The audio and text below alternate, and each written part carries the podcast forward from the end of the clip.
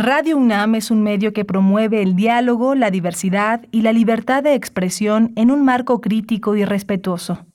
Los comentarios expresados a lo largo de su programación reflejan la opinión de quien los emite, mas no de la radiodifusora.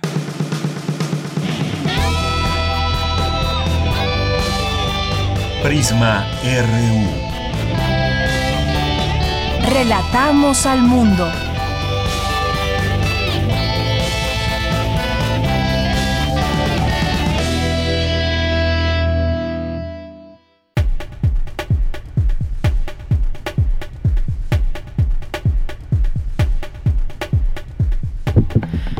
Muy buenas tardes. Muchas gracias por acompañarnos aquí en Prisma RU en este día, en este día miércoles 10 de noviembre del año 2021.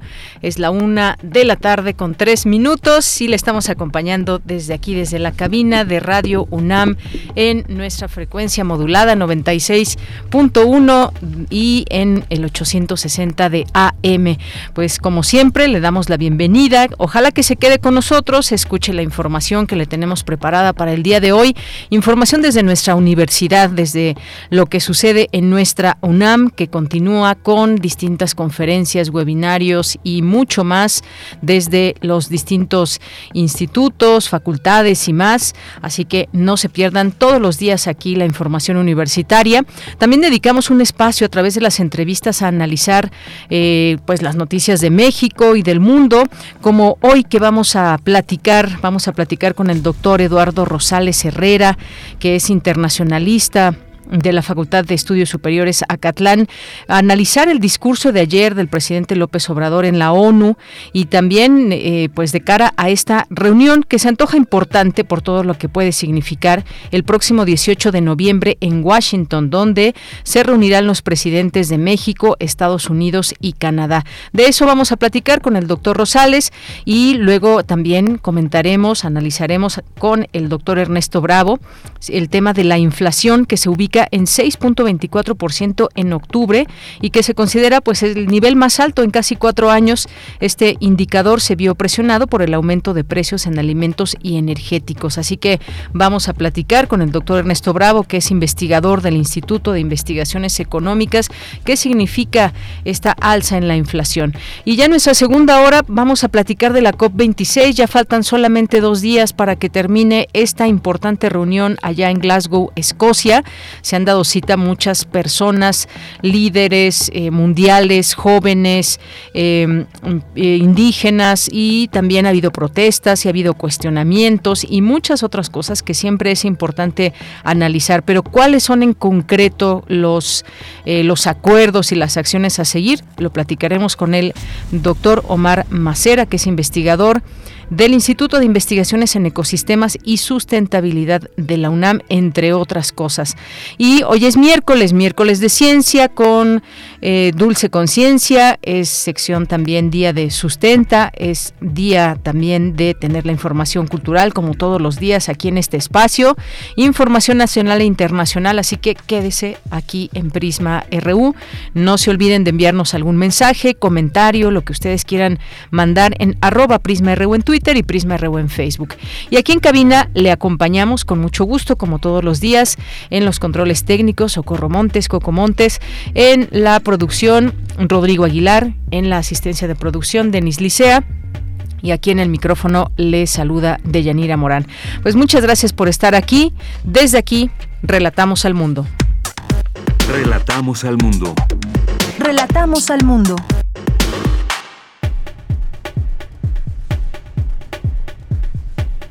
Una con seis y en la información universitaria, en una ceremonia encabezada por el rector Enrique Graue, 20 académicas y 12 académicos recibieron el premio Universidad Nacional y reconocimiento Distinción Universidad Nacional para Jóvenes Académicos 2021 inauguran el coloquio internacional de estudios de género género, rabia, ritmo, rima, ruido y responsabilidad en el marco del décimo aniversario del Programa Universitario de Derechos Humanos en la UNAM y del trigésimo segundo de la Convención sobre los Derechos del Niño, tiene lugar el foro Los Derechos de Niñas, Niños y Adolescentes, retos para su protección en el contexto actual.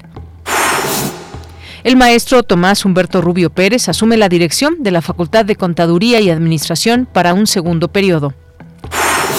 En las noticias nacionales, el canciller Marcelo Ebrard informó que el 18 de noviembre el presidente Andrés Manuel López Obrador se reunirá en Washington con el mandatario estadounidense Joe Biden y con el primer ministro de Canadá, Justin Trudeau. 18 de noviembre tendremos novena cumbre de líderes de América del Norte, con la presencia del presidente López Obrador, presidente Biden y el primer ministro Trudeau. Tendremos reunión bilateral entre el presidente López Obrador y el presidente Biden y tendremos reunión bilateral presidente López Obrador, primer ministro Trudeau. Para México, los temas principales, como ya lo he venido mencionando, bueno, pues vamos a hablar de la cooperación para el desarrollo, sur de México, Centroamérica, que ya el presidente ha hecho varias propuestas, sembrando vida, jóvenes construyendo el futuro, etcétera. Eh, la integración económica regional para promover la inversión en nuestro país cómo agregamos valor y aceleramos el crecimiento en México. ¿Cómo nos preparamos para la próxima pandemia? ¿Cómo logramos la recuperación económica más justa para el 2022-2023? Y en más información, Emilio Lozoya comparecerá nuevamente hoy ante un juez federal, esta vez por la imputación de que recibió sobornos del empresario Alonso Ancira, accionista mayoritario de Altos Hornos de México, para que impulsara y aprobara la compra por parte de Pemex de la planta de agronitrogenados. El presidente Andrés Manuel López Obrador afirmó que la renuncia de Santiago Nieto a la unidad de inteligencia financiera de la Secretaría de Hacienda fue una buena decisión. Calificó a Pablo Gómez, quien asumió el cargo, como un hombre íntegro, honesto, incorruptible. Arranca el Buen Fin 2021. El Gobierno de México y el sector privado buscan incentivar el consumo interno del país. Participan más de 150 mil negocios. En la información internacional, la Agencia Europea de Medicamentos evalúa si la vacuna contra COVID-19 de Moderna puede aplicarse a niños de 6 a 11 años de edad.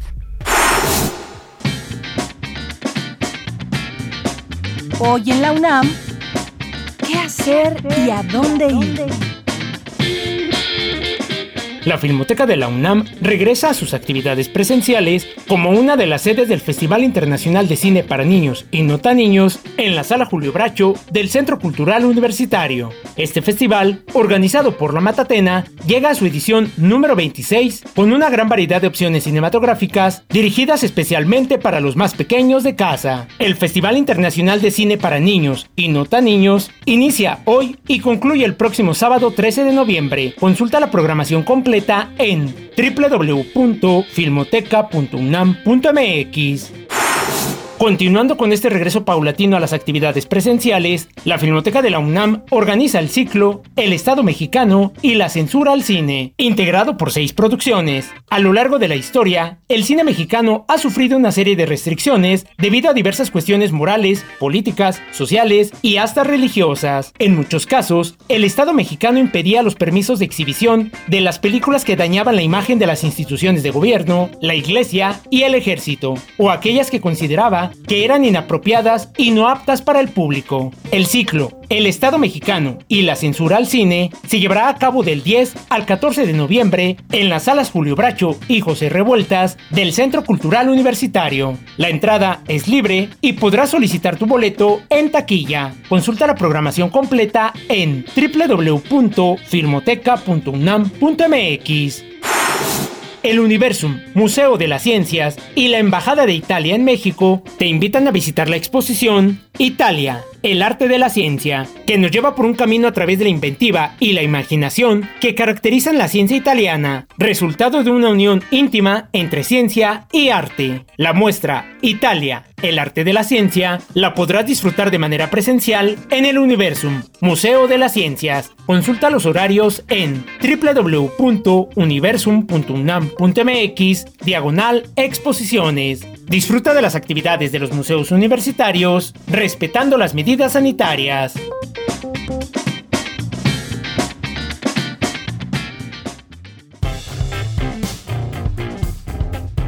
Campus RU Entramos a nuestro campus universitario de este día 10 de noviembre. Nos enlazamos ya con mi compañera Virginia Sánchez. En una ceremonia que encabezó el rector Enrique Graue, se hizo entrega del Premio Universidad Nacional y Reconocimiento Distinción Universidad Nacional para Jóvenes Académicos 2021. ¿Qué tal, Vicky? Cuéntanos. Muy buenas tardes. Hola, ¿qué tal, ella Muy buenas tardes a ti y al auditorio de Prisma RU.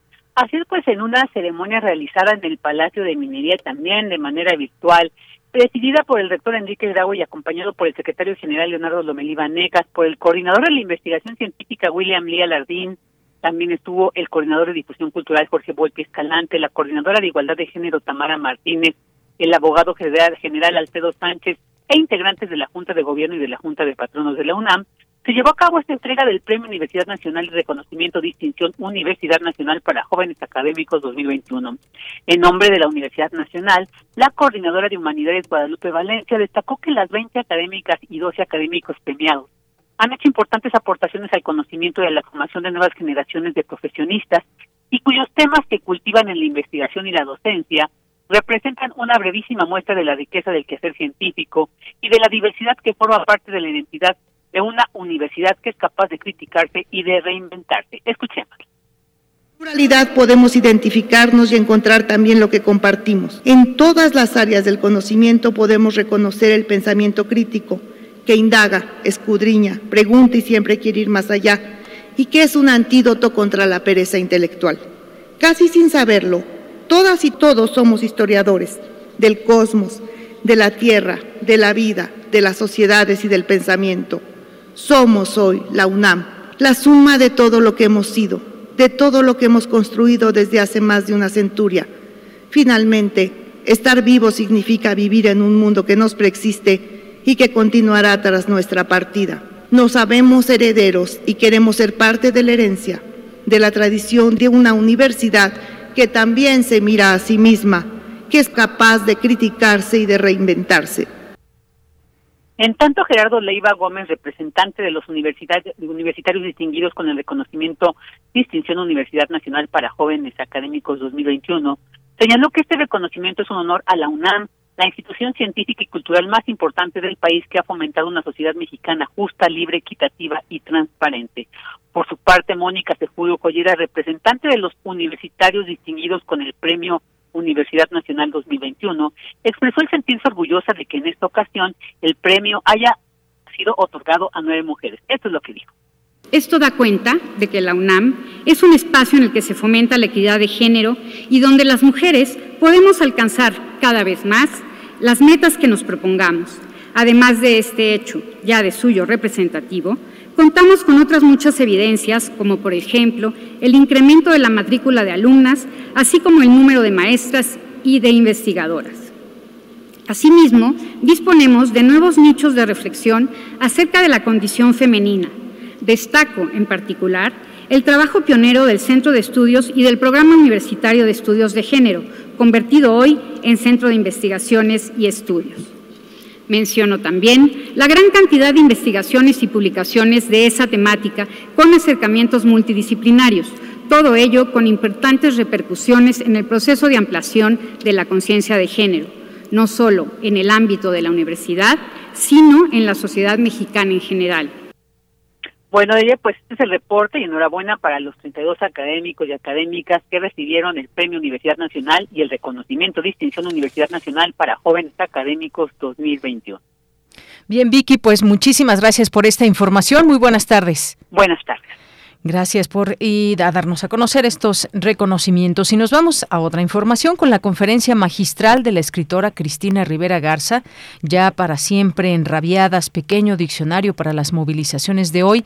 Inició el coloquio internacional de estudios de género, género, rabia, ritmo, rima, ruido y responsabilidad. ¿Qué tal, Cindy? Muy buenas tardes. Adelante con tu información. ¿Qué tal, Yanira? Muy buenas tardes. El feminismo está presente más que nunca en el espacio público y es necesario analizar su energía y la fuerza crítica del activismo, así como la transformación del fuego en las protestas en la incandescencia de las palabras. Así lo dijo la directora del Centro de Investigaciones y Estudios de Género de la UNAM, Marisa Belaustegui Goya, en la inauguración de la edición 28 del Coloquio Internacional de Estudios de Género, Género, Rabia, Ritmo, Ritma, Rima, Ruido y Responsabilidad. Vamos a escucharla. Pretende visibilizar el ruido del activismo en la academia y la rima de la academia en el activismo. Nos interesa debatir entre colectivas, estudiantes, personal académico, artistas y activistas qué alianzas, vínculos y relaciones es imprescindible alentar con el fin de reforzar una academia que entienda histórica y teóricamente de mejor manera la militancia, que es una forma del activismo, y el activismo. El feminismo tradicionalmente se ha preocupado por la política, por la pedagogía y por la crítica. También queremos que se preocupe más por la autocrítica. Esto nos permite trabajar juntas y creativamente con el fin de eso, de trabajar juntas, cambiar el mundo y demás, pero poder trabajar juntas. Esa es la finalidad. Desde su instalación en 1992, el Programa Universitario de Estudios de Género, actualmente Centro de Investigaciones y Estudios de Género, ha celebrado anualmente un coloquio. Para iniciar las actividades, la escritora Cristina Rivera Garza dio una conferencia magistral en donde habló de las emociones en las mujeres, sobre todo la rabia. La rabia tiene mala reputación, especialmente cuando se le relaciona con las mujeres, pero en todo caso es una reputación muy larga. Lo sabemos bien, un hombre con ira puede convertirse en un héroe y comandar regimientos en batallas que con toda seguridad pasarán a la historia, pero hay una gran probabilidad de que una mujer enrabiada termine en el manicomio o en la cárcel o cuando menos en la maledicencia pública. La loca es la que no entiende razones, la exagerada. Las emociones funcionan como un vínculo identitario que con frecuencia confirma, en lugar de interrogar, la desigualdad social existente.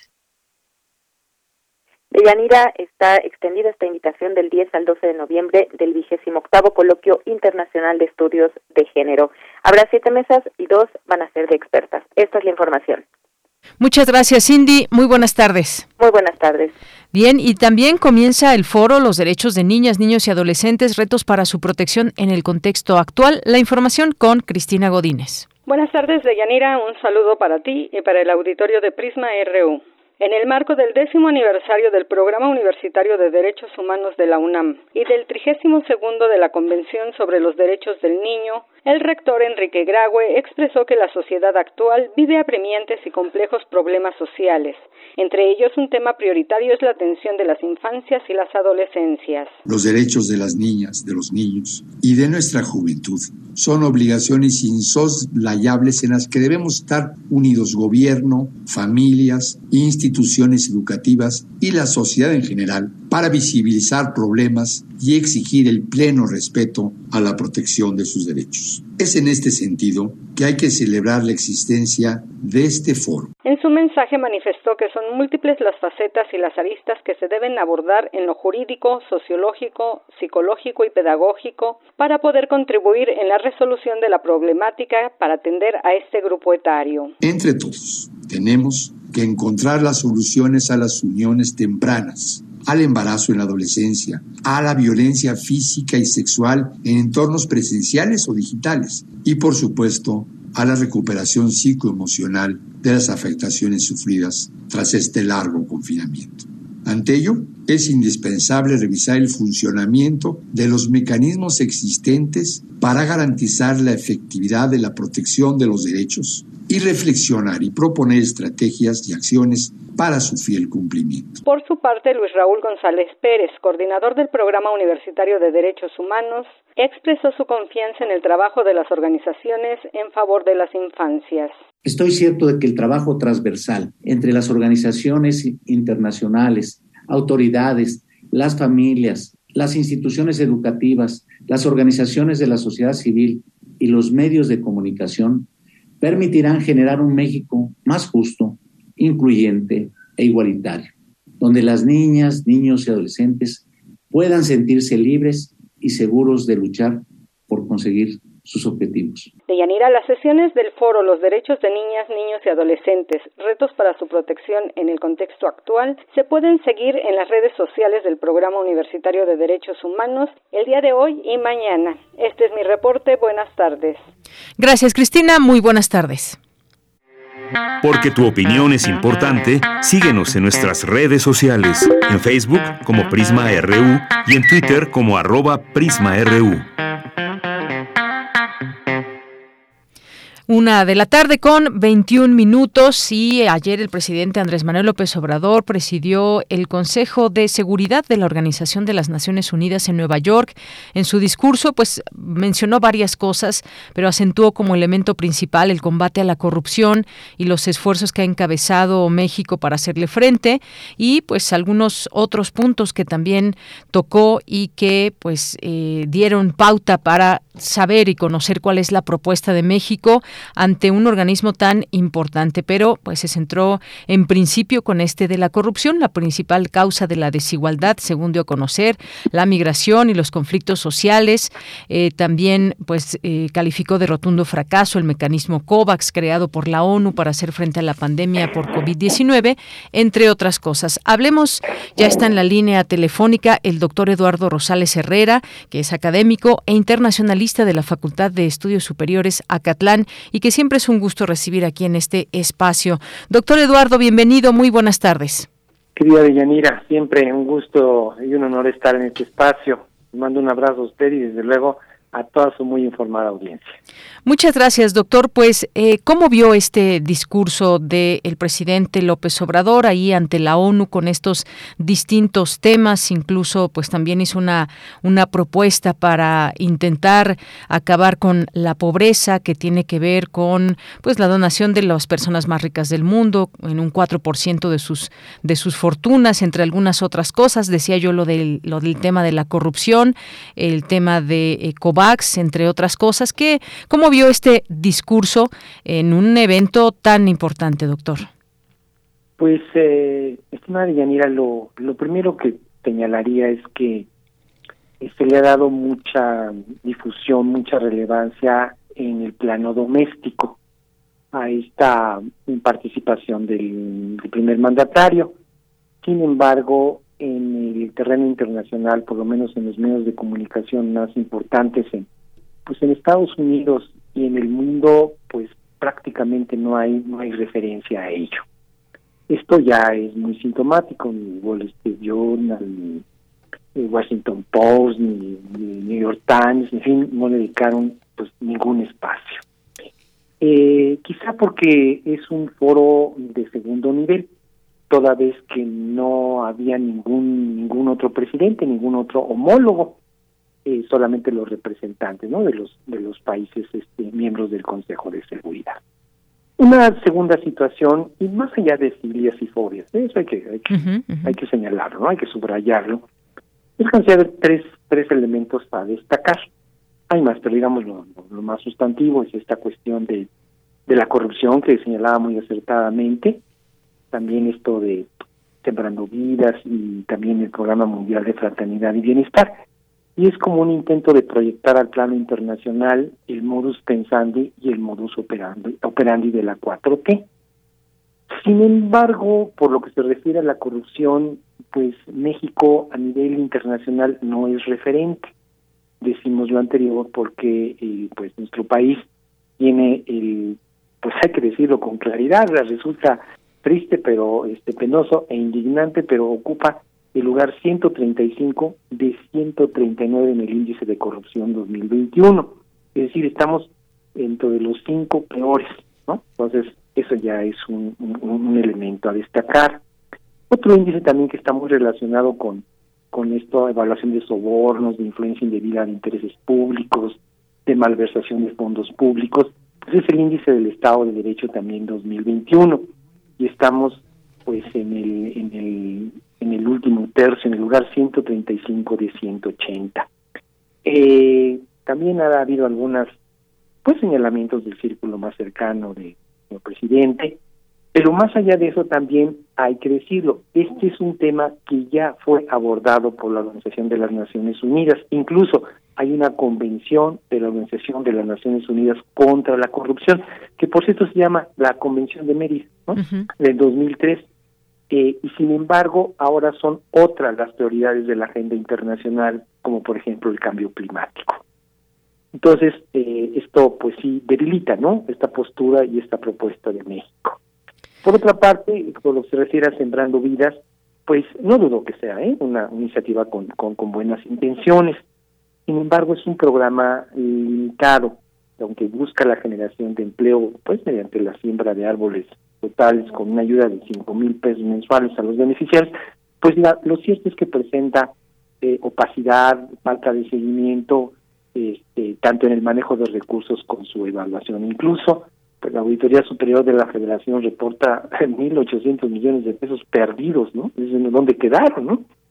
Y eh, hace unos días el Instituto de Recursos Mundiales estimó que este programa pues eh, ocasiona una pérdida de casi 73 mil hectáreas de bosques, lo que constituye un daño irreparable y un impacto negativo a los ecosistemas y va en contrasentido pues de lo que ahora se busca para proteger pues más bien para para para tratar de disminuir el impacto del cambio climático. Y por lo que se refiere al plan mundial de, fraternidad y bienestar pues eh, repito también puede ser un, programa bien intencionado ¿eh? quizá no lo no va por ahí la, la idea no de, de, de señalamientos pero por ejemplo eso de hacer un cobro voluntario, ya desde el punto, desde el que ponemos voluntario, ¿no? A las fortunas de las mil personas más ricas del planeta, pues entonces ahí ya pierde obligatoriedad, ¿no? Ahora, eh, cobro voluntario también a las mil corporaciones privadas más importantes del mundo, pues, ¿cómo se le va a hacer, no? Y una cooperación del 0.2% del PIB a los integrantes del G20. México también es parte del G20 y pues no creo que tengamos dinero para hacer ese tipo de aportaciones. En fin, este sí sí uh, tiene e-, ese digamos muchas personas compran eh, este discurso es atractivo ¿eh? eso hay, que decirlo pero me parece que pues eh, tiene una lógica de asistencialismo cuando en realidad lo que pues muchos de los expertos consideran yo estoy de acuerdo con ellos es que, por ejemplo, para resolver cuestiones de pobreza y desigualdad, pues a lo mejor la solución o uno de los elementos más importantes, pues es invertir en la educación, algo que México no se hace o se hace de manera muy limitada. Por ejemplo, México destina alrededor del 4% del PIB ¿sí? a este rubro, mientras que países desarrollados con un PIB muy superior se dedican entre el 6 y 6 y 6.5%. Eh, en la prueba PISA, pues el mecanismo de evaluación de la UDE México sale muy mal, ¿eh? con toda franqueza, y eh, pues estamos en un, en un, en un, en un país pues post-agrícola, mientras que otros ya están, ya son post-industriales, incluso basados en la economía del conocimiento. Entonces, en razón de ello, pues externamos este punto de vista que subrayo, aunque puede tener buenas intenciones, tiene un corte asistencialista. Algunos incluso lo califican eh, de una manera más severa, como populista, como clientelar, pero yo me quedo en esta cuestión, ¿no? Con, una visión asistencialista, cuando lo que se requiere en el mundo, pues, es este eh, otro tipo de visiones más más vanguardistas querida Villanira así es doctor. Se necesita además siempre muchos recursos para eh, pues sacar adelante a los países y sobre todo a la gente que más lo, lo requiere.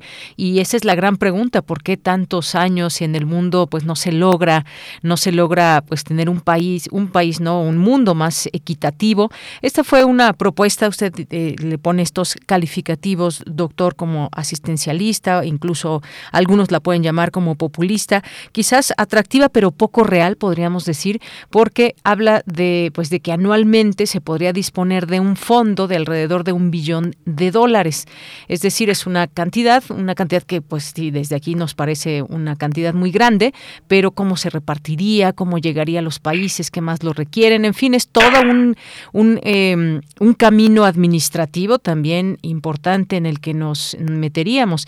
Y efectivamente, pues qué, quiénes son estos mil más ricos del mundo y si ellos también estarían dispuestos a colaborar en todo esto o estos certificados de los que habla el presidente, certificados de solidaridad que propone a los contribuyentes de ese fondo y que el Banco Mundial, el Fondo Monetario Internacional colaboren para la creación de tarjetas o monederos electrónicos, es decir, un poco lo que conocemos de México como si fuese una propuesta eh, a nivel internacional. Pero esto pues tendría que pasar por, en principio también por distintos filtros, y me refiero a opiniones también eh, y análisis de parte de los distintos países que puedan participar.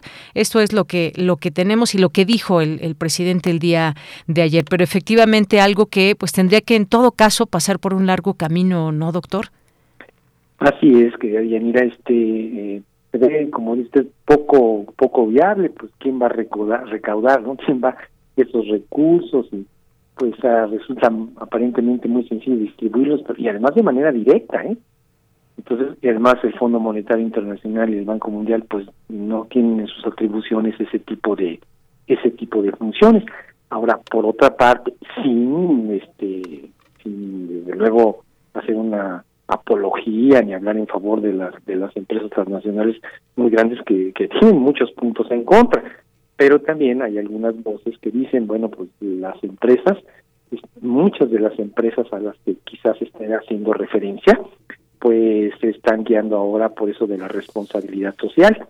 Y eh, muchos de los grandes ricos pues aportan cantidades significativas de sus fortunas no a, programas de, a programas humanitarios, a programas científicos, a programas de ayuda a, a, sectores vulnerables. Entonces, que todos esos recursos que actualmente se están destinando a ello tendrán que ser canalizados a esta asistencia directa que se pide y pues el punto fundamental es que México pues no es el referente, ¿no? Toda vez que en el último dato incluso la pobreza en nuestro país de, de, de si tomamos como como punto de referencia 2019 a 2021, pues aumentó la pobreza, disminuyó la clase media. Entonces, como que eso hace perder, ¿no? Argumentación, fuerza, sustento a la propuesta del, del, del titular del Poder Ejecutivo. Bien, doctor. Y para cerrar sobre este tema y pasar al siguiente, eh, quizás si lo quisiéramos ver un poco con mejores ojos, quizás un poco siendo positivos en todo esto, podría ser que desde algún punto de podemos o debemos iniciar a tomar acciones en contra de la corrupción y la pobreza en el mundo desde estas reuniones importantes de, de la ONU, porque bueno, evidentemente que hay ya esfuerzos, pero no son suficientes para o no han sido suficientes para terminar con la pobreza en el mundo. Si lo vemos un poco con buenos ojos, podría ser, digamos, un, un, buen camino de donde por lo menos empezarlo a hablar, quizás. Bueno, primero habría que, que, referir que ya hay una convención, la que, la que ya referí, de las Naciones Unidas contra la Corrupción, de, del 2003. Eh, incluso fue, firmada ¿eh? por 180 países. Entonces había que pues retomar ese instrumento, ya lo hay, y empezar a, difundirlo, a fortalecerlo, a ampliarlo, a actualizarlo. Eh, por otra parte, yo, yo recuerdo que en su momento pues se había hablado incluso de establecer un tribunal, una especie de corte internacional en contra de la corrupción. eh, para hacer precisamente efectivos esos esos este, esas normas establecidas en dicha convención pero imagínese poner un tribunal anticorrupción, bueno, pues, que, tendría que ser una ceder soberanía a los países para que puedan ser juzgados muchos, muchas personas, muchos gobernantes que este, nada más eh, pertenecientes al Estado o también privados, en fin, presenta una serie de, de, elementos muy, muy, muy complicados.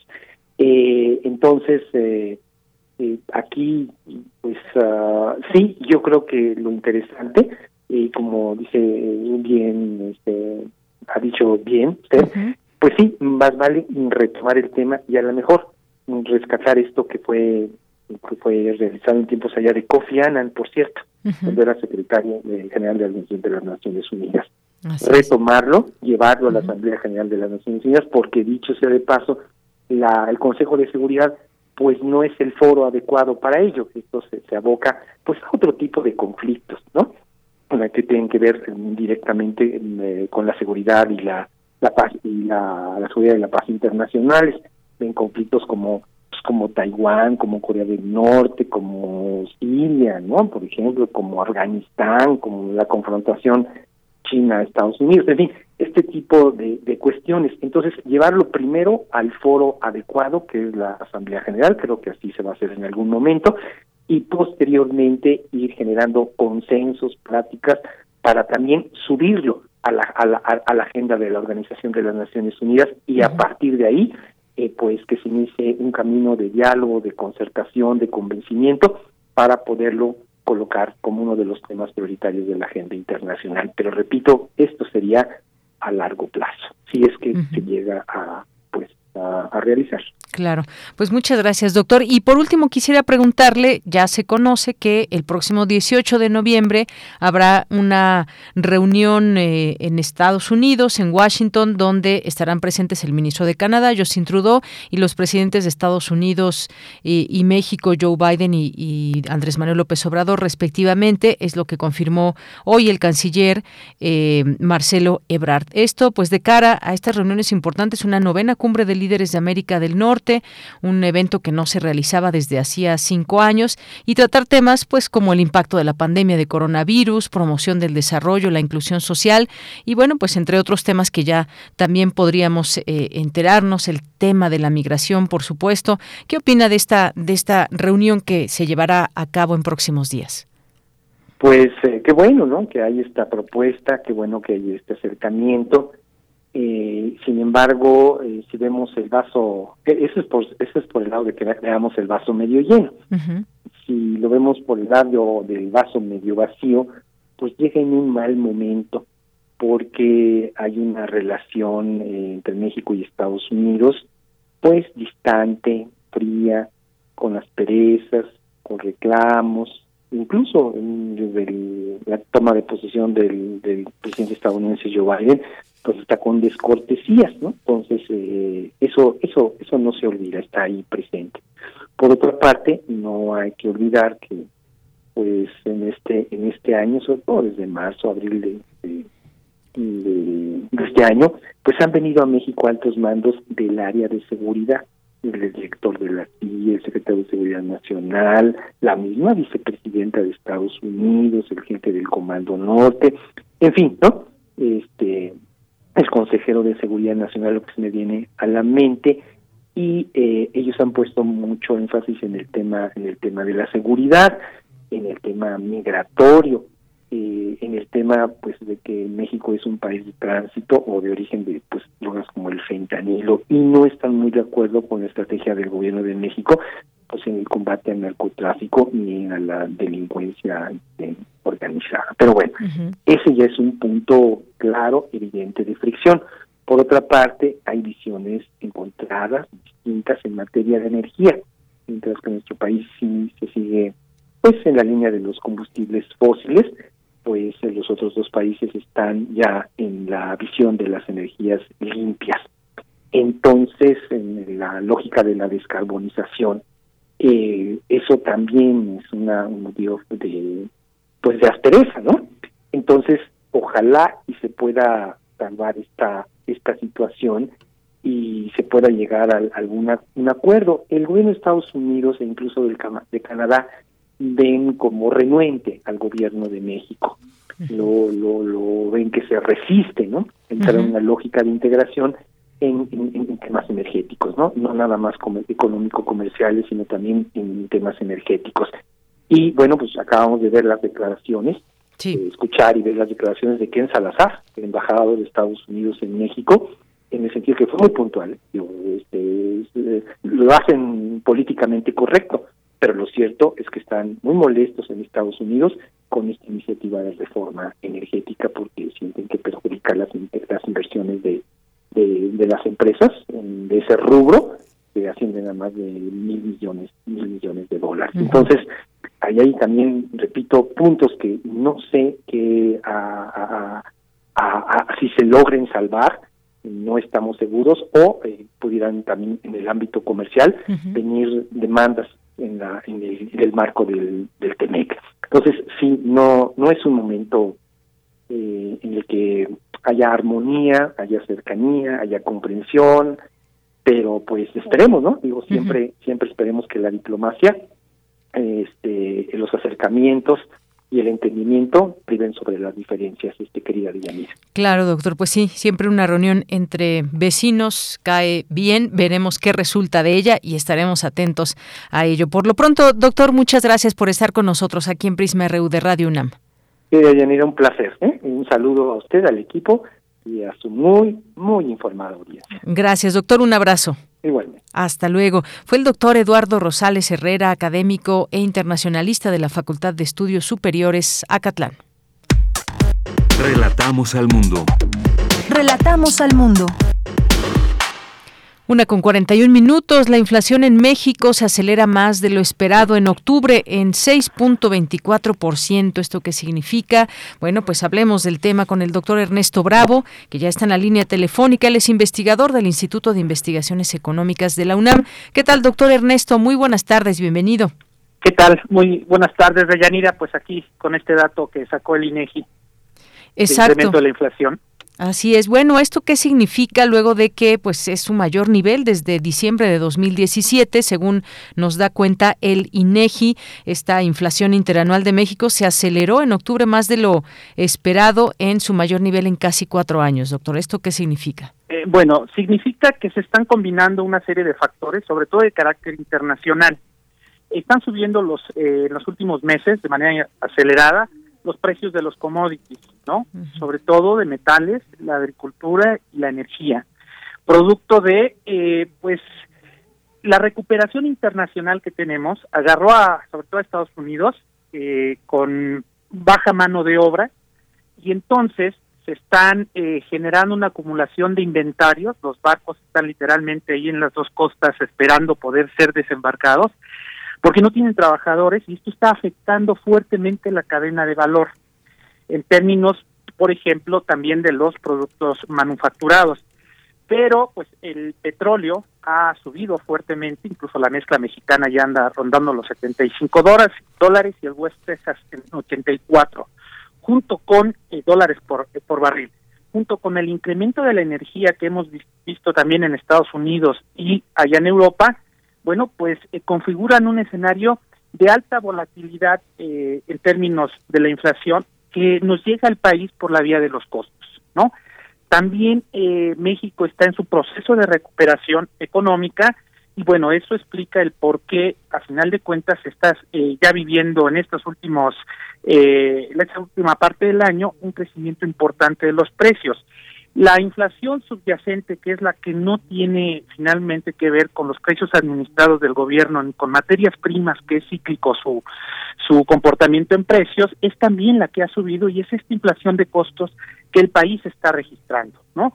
Sin embargo, la no subyacente, que es la de eh, precios administrados y de, eh, sobre todo, eh, bienes, digamos, de carácter de origen agrícola, está subiendo más aproximadamente el doble que los otros precios y esto está jalando fuertemente al índice nacional de precios al consumidor.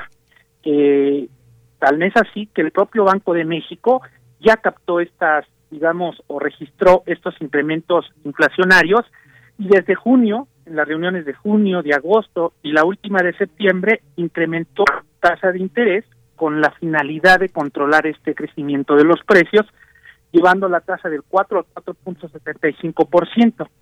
Y este dato del INEGI va a hacer que la reunión, muy probablemente del día de mañana del Banco de México, que se va a anunciar, digamos, la política monetaria prácticamente ya para el eh, cierre de año, nuevamente se vaya a subir la tasa de interés a 5 puntos porcentuales, ¿no?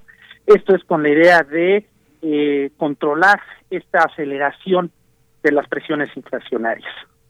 Pero también comentar que este, eh, digamos, resultado confirma lo que una teoría, digamos, que explica el crecimiento de los precios, que es la teoría estructuralista, nos dice que, bueno, el crecimiento de los precios de Yanira no es, no obedece siempre a la expansión monetaria como una escuela conservadora la, de carácter monetarista nos dice. No hemos tenido una expansión monetaria, como la que sí tuvimos el año pasado por más de 750 mil millones de pesos que el Banco de México eh, destinó para eh, apuntalar al crédito. No lo tuvimos ya en esa magnitud en 2021, de tal manera que no podemos atribuir que la inflación, en este caso, se deba a eh, cuestiones de carácter monetario, sino a estas presiones estructurales de la planta productiva. Muy bien, doctor. Y en este, en este sentido, y que usted nos, nos menciona, porque se da esta inflación, tiene que ver con los precios y de, de alguna forma un aumento pues no tan comprensible de, de, de, precios o un aumento desordenado, si lo pudiéramos decir de alguna manera. ¿Cómo, cómo afecta a la población? ¿Cómo la gente dice, se siente esta inflación, eh, obviamente pues se paga más por algunos productos, pero esto digamos cómo es que tendería a subir o a bajar, también hay varios elementos que pues dependen de ello y que se espera pues quizás para los siguientes meses. Esto afecta de múltiples maneras, incluso a la producción. El índice de precios a la producción está subiendo al mismo nivel en que está subiendo la inflación no subyacente, cerca del 9% y entonces eso implica que se está encareciendo finalmente la producción de bienes, ¿sí? Y finalmente su costo. Entonces, al consumidor le va a costar más en esta parte eh, de fin de año adquirir los productos que a menor precio estaba adquiriendo el año pasado en estas mismas fechas. Pero no solamente de productos, digamos, manufactureros, también dado que está subiendo el precio de eh, las materias primas y de, eh, pues ahora sí que los productos del sector primario, pues eso impacta directamente a la canasta básica, ¿no? Esta canasta que ya se reformó en 2020 por parte del INEGI para incorporar cerca de 150 un poco más eh, productos, ¿verdad? Que están siendo consumidos en todo el país a través de encuestas, esto se hace a través de encuestas en eh, más de 20 ciudades, eh, bueno, más de 20 estados con 30 ciudades, eh, viviendo más de 20 mil personas.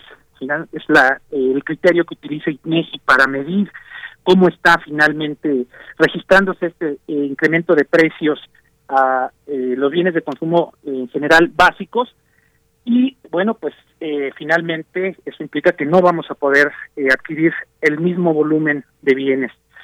Junto con el hecho de que los energéticos están subiendo, se está pagando más por energía. En Estados Unidos subió el 100% el costo de este de la energía, incluso en Europa el 180% del gas.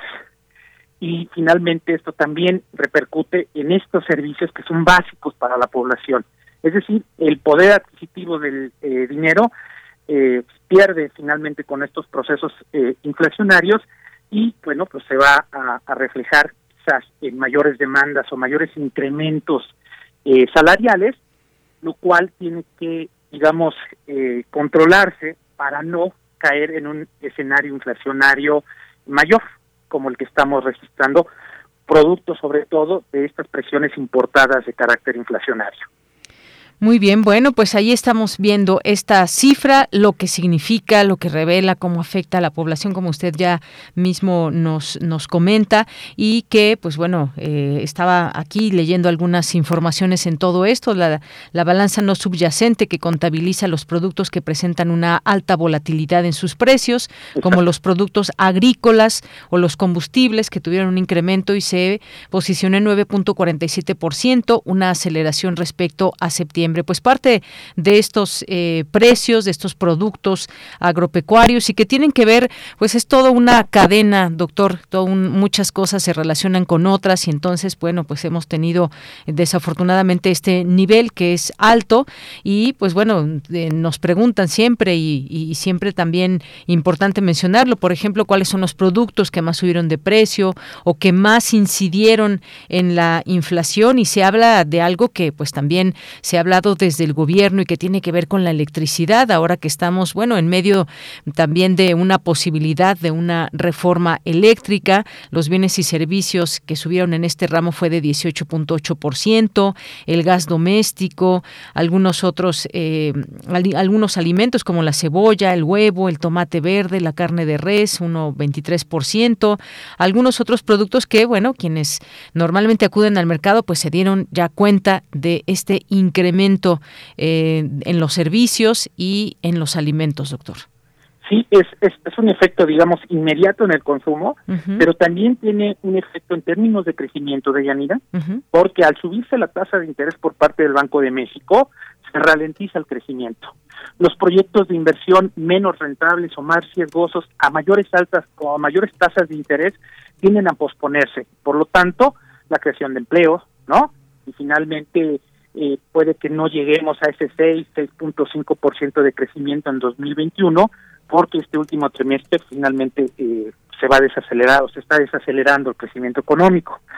Entonces, eh, pues nos eh, impacta en términos de la inversión y de la creación de empleos y en términos generales, en términos, bueno, en términos de un menor crecimiento general de la economía. Muy bien. Bueno, pues eh, doctor, yo le agradezco mucho esta información, siempre importante estar al tanto y comprenderlo también desde esta eh, mirada de los expertos y poder comprender nuestro escenario nacional respecto a este tema ahora de la inflación. Así que, pues muchas gracias. No sé si desee agregar algo más.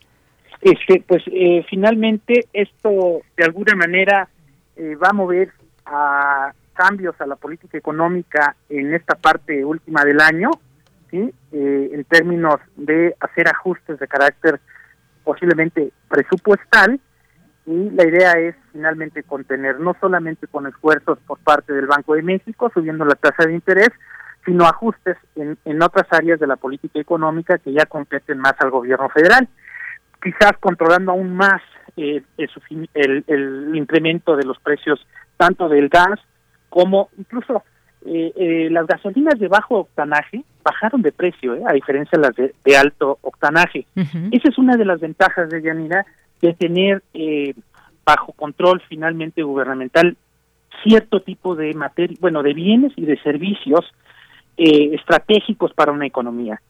Y en el caso de los energéticos no estamos hablando de cualquier tipo de mercancía, son servicios que impactan a la cadena de valor y que eh, dejarlos a veces a libre juego de las fuerzas del mercado puede generar o incrementar presiones eh, fuertemente las presiones inflacionarias y la volatilidad general de la economía. En ese sentido, pues el que el gobierno finalmente todavía tenga un control de una parte de los energéticos, eh, a diferencia de lo que sucede, por ejemplo, en Europa, Estados Unidos, ha ayudado y puede ayudar en esta etapa de mayor control para que finalmente no se nos salga de eh, de control del fenómeno inflacionario. Ahorita ya estamos eh, pues más o menos un incremento de 100% por encima de las previsiones que se hacían en los criterios generales de política económica para este 2021 por parte del gobierno federal. Estaban en un escenario de entre 3 y 3.5% la inflación y ahorita ya estamos cercanos al 6%.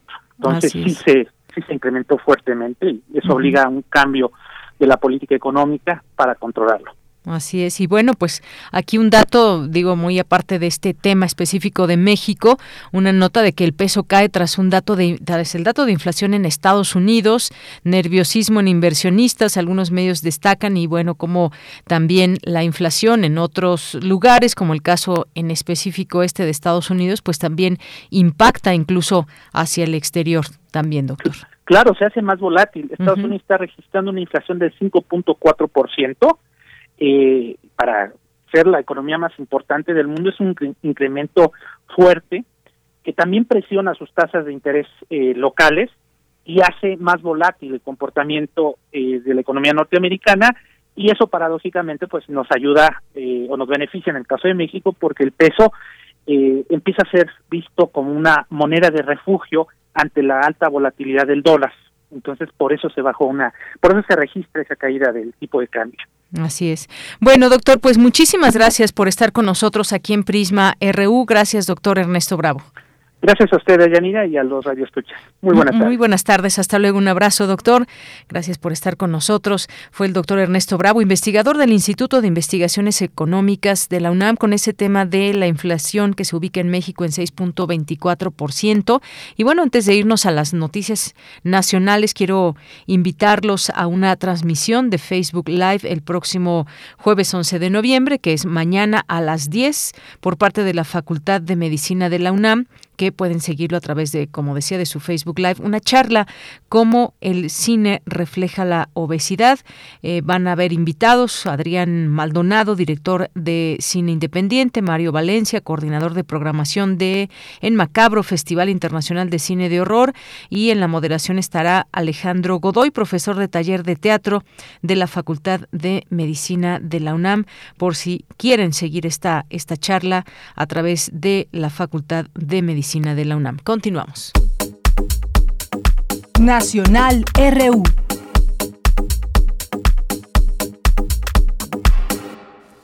Una con 56 minutos. Algunos temas nacionales a destacar en este día. Defiende el presidente el nombramiento de Pablo Gómez en la UIF. Bueno, ya aquí ayer comentábamos sobre todo este escándalo que derivó la boda de quien estuviera en la UIF, Santiago Nieto, por esta boda que contrajo nupcias el fin de semana, los invitados y muchas otras cosas que después de todo el escándalo entre los 35 mil dólares, el avión privado en el que viajó la Secretaría la secretaria de Turismo y más. Bueno, pues ahora está Pablo Gómez al frente de la UIF y el presidente pues respaldó este nombramiento eh, de Pablo Gómez como titular de esta unidad de inteligencia financiera de la Secretaría de Hacienda, así como la renuncia de Santiago Nieto. Y pues le preguntaron ahí al presidente sobre las críticas hacia el cambio en la UIF y bueno, dijo que piensa que fue una buena decisión eh, de Santiago Nieto de haber presentado su renuncia y que también fue una decisión el nombramiento de Pablo Gómez por ser un hombre íntegro, honesto, incorruptible. Eh, tengo que decir más, dijo el presidente. Y bueno, con esa frase dio por concluida la conferencia mañanera porque tenía que viajar de inmediato rumbo a Jalisco y Colima. Bueno, pues ahí está y veremos este más allá del nombramiento de Pablo Gómez qué hay en todo esto porque ahí había un trabajo muy importante que había desarrollado Santiago Nieto. En otra información, reporta Estados Unidos primer juicio exitoso contra traficante de armas a México. Esta información que destaca la jornada dice un ciudadano estadounidense que ensamblaba y traficaba arsenal automático para los cárteles del norte y Jalisco Nueva Generación, se declaró en su país culpable de conspiración de tráfico de armas de fuego y podría alcanzar una pena de hasta 20 años de prisión. Esto de acuerdo con las autoridades estadounidenses. Se trata del primer enjuiciamiento exitoso en el país por la exportación y fabricación de armas de fuego para cárteles mexicanos. Sin duda, importante esta información. Y en el caso Lozoya, ¿cómo van las cosas? Lozoya busca un acuerdo preparatorio, reparatorio más bien, que y ofrecerá inmuebles para que la Fiscalía retire cargos. Emilio Lozoya, exdirector de Pemex, ofrecerá hoy entregar un inmueble como reparación del daño por el caso agronitrogenados y con ello pedirá que se extinga la acción penal en su contra. Miguel Ontiveros, abogado de Lozoya, explicó que el avalúo del inmueble que ofrecerá a su cliente supera los 3.4 millones de dólares que aparecen en la denuncia presentada por la Unidad de Inteligencia Financiera. El litigante fue entrevistado hoy a su llegada al reclusorio preventivo norte de la Ciudad de México, donde Lozoya debe comparecer a las 13.30 por el caso agronitrogenados. Es decir, en este momento está compareciendo por este caso en específico de agronitrogenados. Y bueno, algunas otras informaciones, no precisamente nacionales, pero que tienen que ver con información importante. Ya estaremos platicando en nuestra segunda hora sobre la COP26, bueno, que pide a países revisar plan de reducción de emisiones para 2022, limitar el calentamiento a 1.5 grados. Ya hablaremos del tema. Imparable el COVID en Rusia, hospitales rebasan el 80% de ocupación. Esto en Rusia, donde esta vacuna Sputnik ha tenido mucho, mucho éxito. Y pues bueno, ahí, ahí estamos atentos también de cómo se va comportando el virus en distintos países. Y Cuba, acusa a Estados Unidos de intentos de desestabilizarla. El canciller Bruno Rodríguez dice que al alentar la marcha opositora del 15 de noviembre, Washington busca alterar la tranquilidad y seguridad de la ciudadanía. También estos temas internacionales importantes. Nos tenemos que ir, son las 2 de la tarde en punto y regresamos a la segunda hora de Prisma RU. Prisma RU. Relatamos al mundo.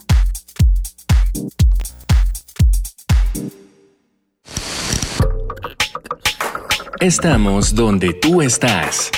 Por eso, encuéntranos como Radio UNAM en Spotify con nuestras propuestas de música para escuchar por horas y horas.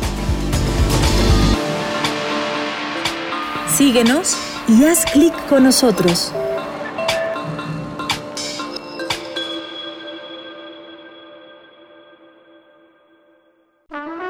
Aire recibes, metal vibrante, brisa que orienta a los extraviados y estremece a los amorosos. La música para trompeta, salsa, jazz, balada, está en Viento de bronce.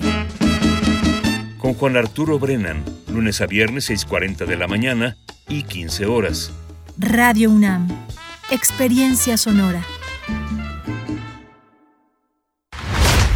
Acciones UNAM 2021.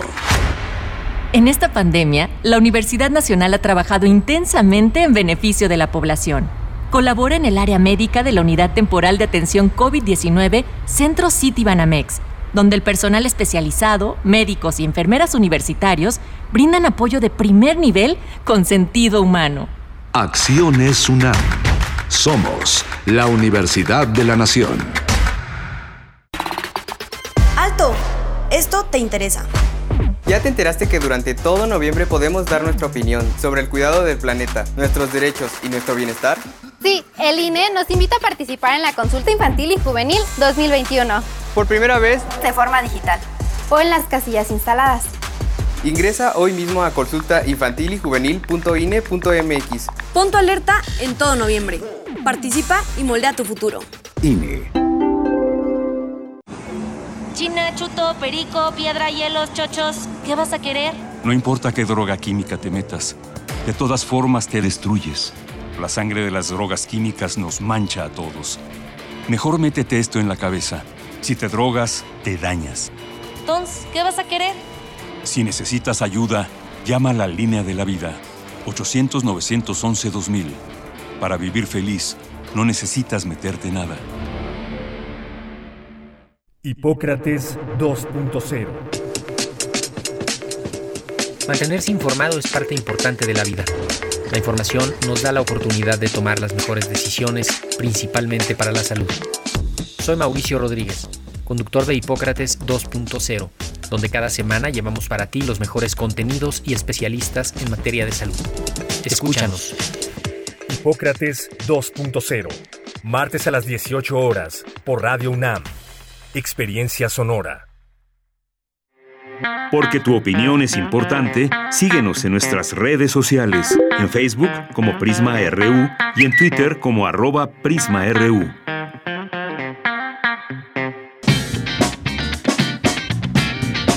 Mañana en la UNAM, ¿qué hacer y a dónde ir?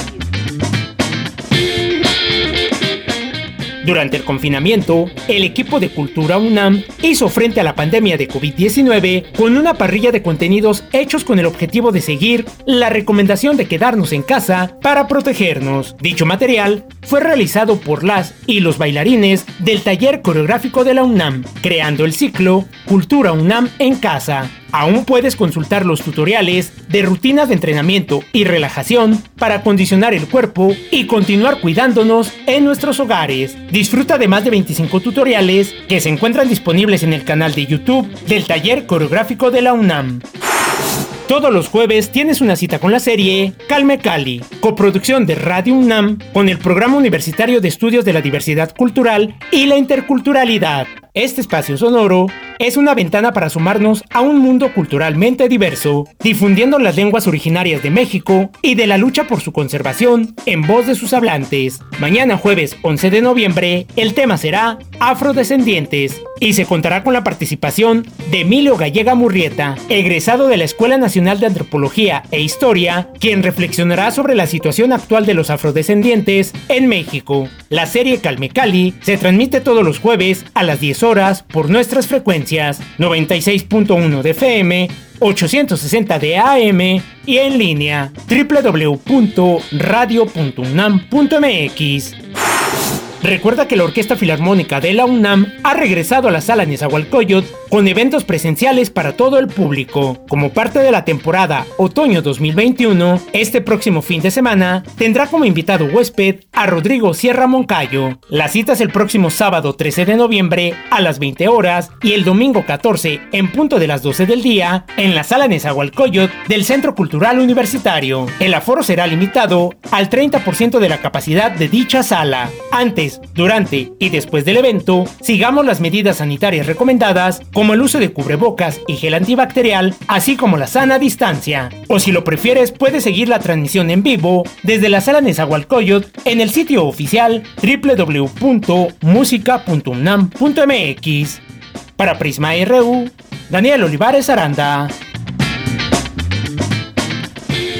Bien, pues estamos de regreso en esta segunda hora, ya iniciando esta segunda hora aquí en Prisma RU. Gracias por su compañía, sus comentarios que siempre nos van llegando, los cuales agradecemos. Son las dos con seis minutos. Y bueno, noticias también lamentables como esta de que un ciclista muere atropellado cerca del Metrobús Montevideo.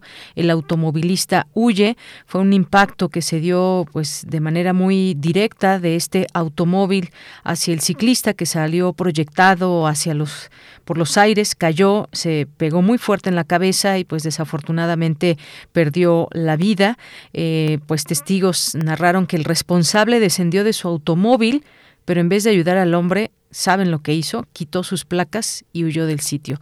Eso fue lo que sucedió y pues desafortunadamente murió este ciclista. Pues la importancia de respetar espacios, los espacios públicos donde pues cabemos todos, peatones, ciclistas, automovilistas, motociclistas y más. Y bueno, pues antes de pasar a sus saludos, también una información de que la Ciudad de México recibe el récord mundial Guinness por ser la ciudad más conectada del mundo.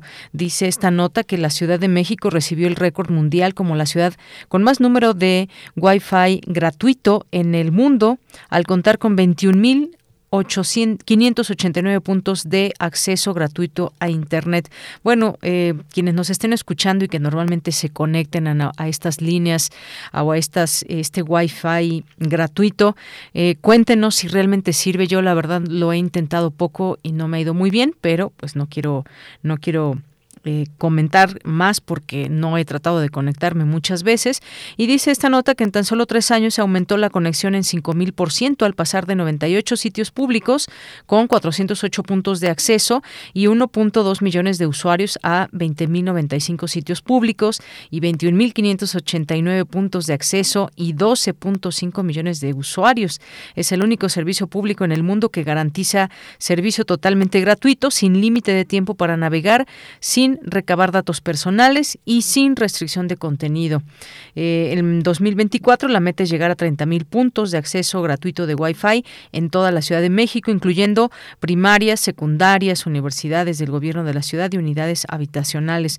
Bueno, pues ya, ya lo veremos porque por lo pronto hay muchas fallas en las primarias, secundarias y más que luego no se pueden comentar, conectar y eso que están pagando algún servicio. Así que ojalá que esto sirva estas, este Wi-Fi gratuito que anuncia la Ciudad de México. Y bueno, pues nos vamos a los saludos. Gracias por estar aquí con nosotros y le queremos mandar saludos a César Soto que nos dice, buen miércoles, en efecto, de nueva cuenta se hizo presente en la administración de la 4T el fenómeno económico de la inflación y aumento desmedido del costo de los productos de la canasta básica y pago de servicios. Gracias, César. Analía Arias nos manda saludos, aquí atenta como siempre el programa. Muchas gracias, Muchos saludos a nuestros amigos del CIALC UNAM, que mañana tendremos la oportunidad de platicar con la doctora Liliana Weinberg. Estamos aquí platicando en este espacio los jueves a las 2.20 eh, sobre distintos libros, eh, nuevas eh, nuevos eh, temas que han sacado eh, nuestros amigos del CIALC, los investigadores y demás, eh, nuevas publicaciones. Y mañana vamos a platicar con la doctora Liliana Weinberg, que nos va a hablar del libro El tiempo de la educación. y bueno, pues ya tendremos aquí todos los detalles. No se lo pierdan mañana a las 2.20. Muchas gracias a los amigos del CIALC, a Elsa, que nos está escuchando. También muchos saludos. Itzel Gómez, Rosario Durán Martínez nos dice si los particulares no quiere decir que mantendrán precios bajos. Chequen dato de lo que ocurre en España, que no ven lo duro sino lo tupido. Gracias, Rosario. Mario Navarrete, Gracias que le estamos acompañando aquí en un en trayecto en automóvil y a todas las personas que vayan en su automóvil también. Les mandamos muchos saludos. Rosario Durán nos dice, algunos productos están subiendo, pero otros bajan. Por desgracia, la mayoría de las personas no se enteran de lo que en realidad pasa en el planeta y se dejan llevar por lo que dicen nuestros gobernantes. Si el precio aumenta mundialmente, obvio, es que nos arrastre también. Gracias. Ana Chargoy, también muchos saludos. Em, Jorge Morán Guzmán nos dice, recordemos que la inflación es consecuencia, entre otros factores, de la ineficiencia de los procesos productivos y de la actuación de la gente. Muchas gracias. Gracias eh, también aquí a Abel Fernández, que nos dice muy tergiversada la respuesta del doctor Rosales en Prisma RU y sesgada y con todo respeto parece desinformado sobre la relación entre Estados Unidos y México, incluso entre Biden y AMLO. Lástima, gana la inversión, la aversión al análisis, nos dice aquí Abel Fernández. Gracias por el comentario.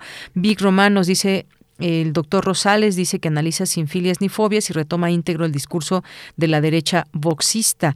Qué vergüenza eh, y de Yanira por el estilo. Parece que no oyeron al canciller por la mañana. Bueno, pues gracias. Aquí todos sus comentarios son bienvenidos y aquí tratamos de dar voz a distintos enfoques y no siempre pues podemos pensar igual ni entre los académicos ni entre la comunidad universitaria y bueno, pues no me resta más que agradecer sus comentarios. Jorge también nos dice, con todo respeto, creo que la respuesta del doctor Rosales es limitada. La seguridad de nuestro mundo depende de la interacción de factores que ya requieren soluciones reales. Sugiero una mesa sobre fenómenos complejos, amplia, clara, objetiva, actual. El dinero nos somete.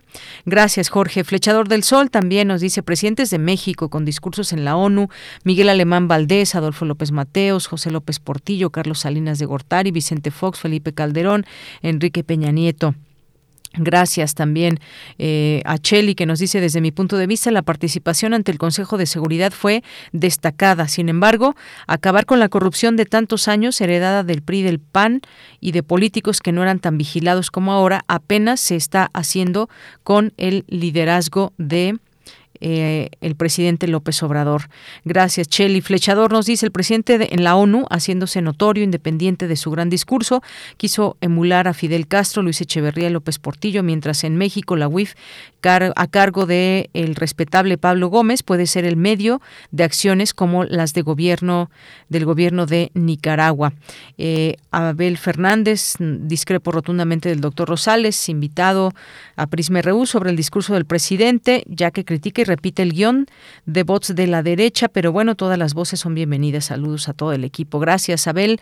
Em, Jorge también nos dice, no es que sea un foro de segundo nivel, el neoliberalismo vigente no admite el enorme daño ocasionado a la humanidad. La corrupción mundial inicia una larga cadena de problemas como el cambio climático, la educación tarda una generación en dar resultados. Gracias, Carlos Yatotli, también aquí eh, presente, a nuestros amigos del Instituto de Ciencias de la Atmósfera y a Guerrero también, muchas gracias. Gracias a todos ustedes que se suman y que pues se toman su tiempo para escribirnos sus comentarios sobre lo que vamos platicando aquí a través de también con nuestros entrevistados, nuestros invitados. Eh, Abel nos dice, fue un excelente eh, entrevistador, Eduardo Rosales fue sesgado, no ella, ojo, su trabajo muy bien, siempre es neutral. Muchas gracias, Abel, y gracias a todos los que sigan escribiendo. Rosario nos dice, pero ¿qué tan seguro es acceder a ese Wi-Fi gratuito?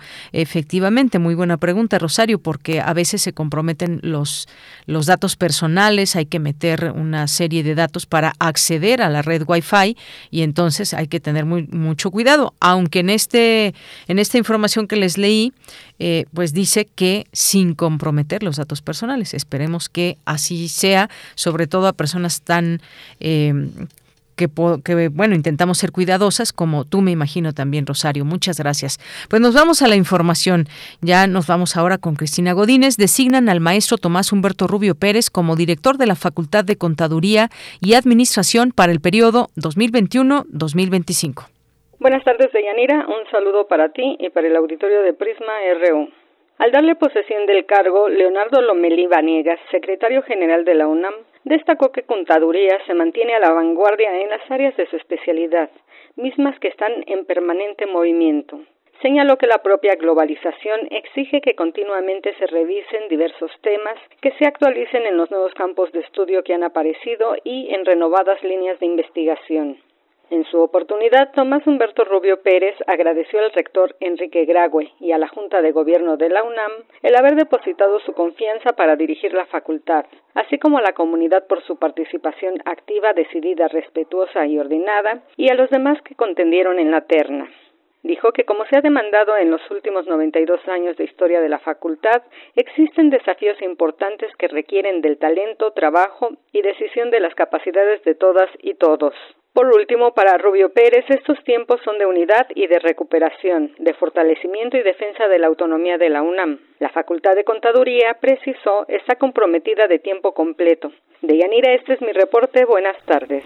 Muchas gracias, gracias Cristina Godínez. Y nos vamos ahora a la información internacional a través de Radio Francia.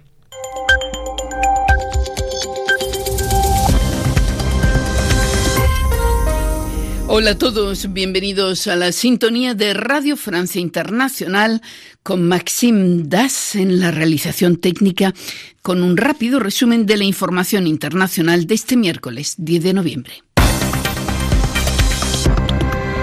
Carmele Gallubo. Los emigrantes, muy a pesar suyo, convertidos en arma de presión. La ONU ha denunciado una situación intolerable en la frontera entre Bielorrusia y Polonia, donde se agolpan miles de migrantes que aspiran a, entrar en territorio de la Unión Europea. El gobierno alemán se dice favorable a aumentar las sanciones europeas contra Minsk por considerar que el presidente bielorruso Lukashenko explota sin escrúpulos a los migrantes para presionar a los europeos a que levanten sus sanciones a Bielorrusia. Por su parte, el primer ministro polaco volvió hoy a alzar el tono.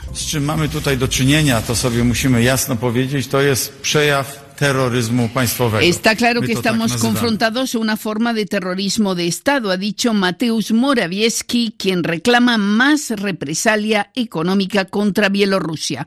Polonia retiene desde ayer a unos 60 migrantes que habían logrado atravesar su frontera.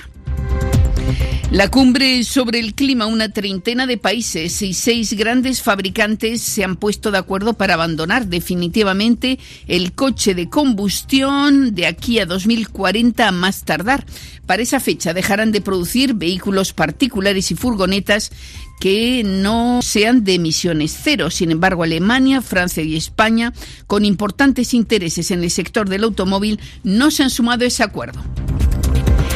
Mientras en París el presidente francés anunciaba anoche su voluntad de relanzar la construcción de reactores nucleares, argumentando que es imprescindible junto a las energías renovables para alcanzar la neutralidad carbono en 2050. El presidente Macron. Si nous voulons payer queremos pagar nuestra energía a precios razonables y no depender de países extranjeros, debemos invertir en la producción libre de carbono para garantizar el suministro eléctrico de nuestro país y lograr nuestros objetivos, en particular la neutralidad de carbono en 2050. Vamos, por primera vez en décadas, a relanzar la construcción de reactores nucleares y seguir desarrollando energías renovables. Y Emmanuel Macron anunció también que a partir del 15 de diciembre los mayores de 65 años necesitarán una tercera dosis de la vacuna contra el coronavirus para utilizar su pase sanitario. Porque tu opinión es importante, síguenos en nuestras redes sociales, en Facebook como Prisma RU y en Twitter como arroba PrismaRU. Dos de la tarde con 19 minutos. ¿Qué y por dónde empezar a analizar la COP26? Hoy, por ejemplo, hay una nota que destaca y dice, tenían razón los escépticos con la COP26, el caso de la industria automotriz. Muy interesante todo esto porque, dice esta nota del economista, el tiempo le está dando la razón a los escépticos. Una vez más, la reunión de Glasgow se encamina a ser un fracaso. Los compromisos alcanzados en la COP26 no son suficientes para detener el cambio el calentamiento global por debajo de 1.5 grados centígrados. Pero aún, no son creíbles. 40 países se comprometieron a tener cero emisiones entre 2050 y 2070, pero solo 6% de estas reducciones están respaldadas en planes concretos. La ausencia de compromisos concretos por parte de los gobiernos es grave, pero el problema no termina con ellos. La industria automotriz, que es responsable del 18% de las emisiones de carbón en el mundo, no va en la ruta para reducir su huella en los próximos años, sino todo lo contrario. Y nos podemos encontrar notas de todo tipo respecto a, las, a la COP26. Eh, México es nombrado fósil del día en la COP26. La red internacional Climate Action Network acusó que México no ha hecho el esfuerzo de llevar a cabo una transición energética. Por otra parte, pues México presumió el programa Sembrando Vida en la conferencia de la ONU sobre cambio climático COP26 y recicló las acciones en materia ambiental. Ha enlistado eh, el presidente Andrés Manuel López Obrador y bueno, pues ahí representado por la secretaria de Medio Ambiente María Luisa Albores. Dijo que nuestro país es aliado contra el cambio climático y bueno, muchas tantas cosas que se pueden decir de, de esta COP26. Así que pues vamos a analizar cómo ha sido un poco hasta hoy esta eh, esta importante reunión. Ya está en la línea telefónica el doctor Omar Macera, que es investigador del Instituto de Investigaciones en Ecosistemas y Sustentabilidad de la UNAM, Campus Morelia. Dirige el Grupo de Innovación Ecotecnológica y Bioenergía. En 2007 recibió el Premio Nobel de la Paz como parte del panel intergubernamental de cambio climático. Doctor Omar Macera, es un gusto saludarle. Muy buenas tardes. Muy buenas tardes, Deyanira. Otra otra vez con, con ustedes me da mucho mucho gusto participar este en el en el programa como decía otra vez. Gracias por invitarme. Pues gracias a usted doctor Omar y pues me gustaría que pudiéramos conversar con usted sobre los grandes temas que se están discutiendo ahí en la COP 26 lo que se está planeando eh, contra lo que realmente se debe hacer. Daba yo algunos datos al inicio pero me gustaría que usted nos comente cómo ha visto esta COP 26 bueno, la verdad es que, eh, bueno, yo yo participé muchos años en el en el IPCC, eh, que justamente no es el bueno el panel intergubernamental de cambio climático, el cambio climático, donde se preparan los reportes que dan después origen a las negociaciones, ¿no? Sobre la, la adaptación, la mitigación de, de, de emisiones, ¿no? Que a partir de los cuales se prepararon el protocolo de Kioto, eh, los acuerdos de París y bueno, muchas de las negociaciones que se hacen se basan en estos documentos. Y, y bueno, la verdad les puedo decir que sí ha sido un, una desilusión muy grande ver cómo eh, desde los el, principio, los finales de los noventas del año 2000 ya se tenía clarísimo cómo eh, era necesario este hacer una, un cambio de rumbo ¿no? en el, modelo de desarrollo que tenemos actualmente basado en combustibles fósiles, en, en el uso en la deforestación, el uso intensivo ¿no? de agroquímicos y, y productos también muchos derivados de la industria fósil para la agricultura, etcétera. Ya desde ese entonces se veía que, que había que hacer un cambio de rumbo y se, y se indicaba el camino, ¿no? Se, se, se, se delineaba por lo menos. Entonces, lo que lo que ha sido triste es ir viendo que cada vez es como eh, estar frente a una pared y en vez de ir frenando uno va acelerando un, coche no cada vez vemos que las predicciones sobre el cambio climático se han ido haciendo eh, más certeras los efectos los vivimos no como saben todos ustedes. Y por el contrario las acciones cada vez son eh, menor, o sea, el, el, progreso es muy poco y entonces las acciones que se proponen cada vez son más, este, eh, pues más urgentes y, y, más drásticas, ¿no? Y bueno, llegamos a esta justamente, y COP26 quiere decir que han habido 26 conferencias, ¿no?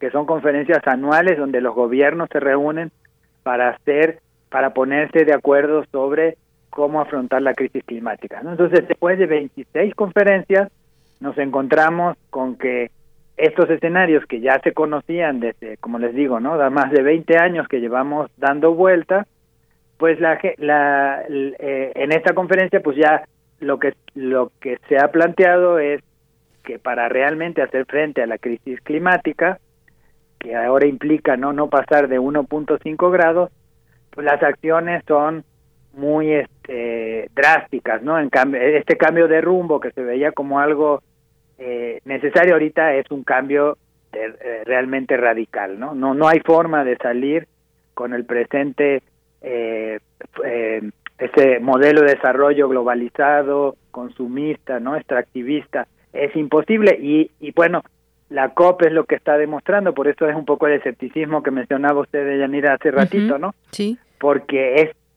eh, todos los países, eh, nadie se quiere comprometer a un cambio que va en contra de sus propios, de la forma en que ha estado dado el, el, desarrollo, ¿no?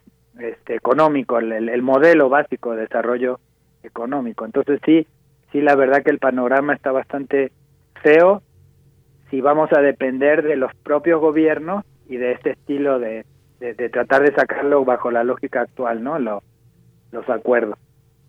Efectivamente, pues sí, esto es parte de lo que está sucediendo. Además, hemos visto manifestaciones, hemos visto grupos nutridos de jóvenes que ahora, pues, eh, eh, podemos observar muchos jóvenes comprometidos desde sus países, aquí incluso también en México, pero pues desafortunadamente no es solamente con manifestaciones. Qué bueno que se den a conocer los puntos con los que no se está de acuerdo. Eh, también muchos grupos de indígenas han levantado la voz, porque en ocasiones pues se hacen grandes proyectos sin respetar sus tierras ni los recursos naturales que hay en, las distintas zonas. Hemos visto cómo fábricas muy eh, o marcas muy importantes eh, llegan a lugares, a sitios y pues simplemente requieren mucha, muchísima agua y con dinero pues prácticamente compran el, el agua, compran terrenos y, y hemos visto muchas cosas que tienen que ver o que impactan también con el cambio climático, tienen que ver con ello. Aquí estamos hablando de algo muy específico que es la temperatura.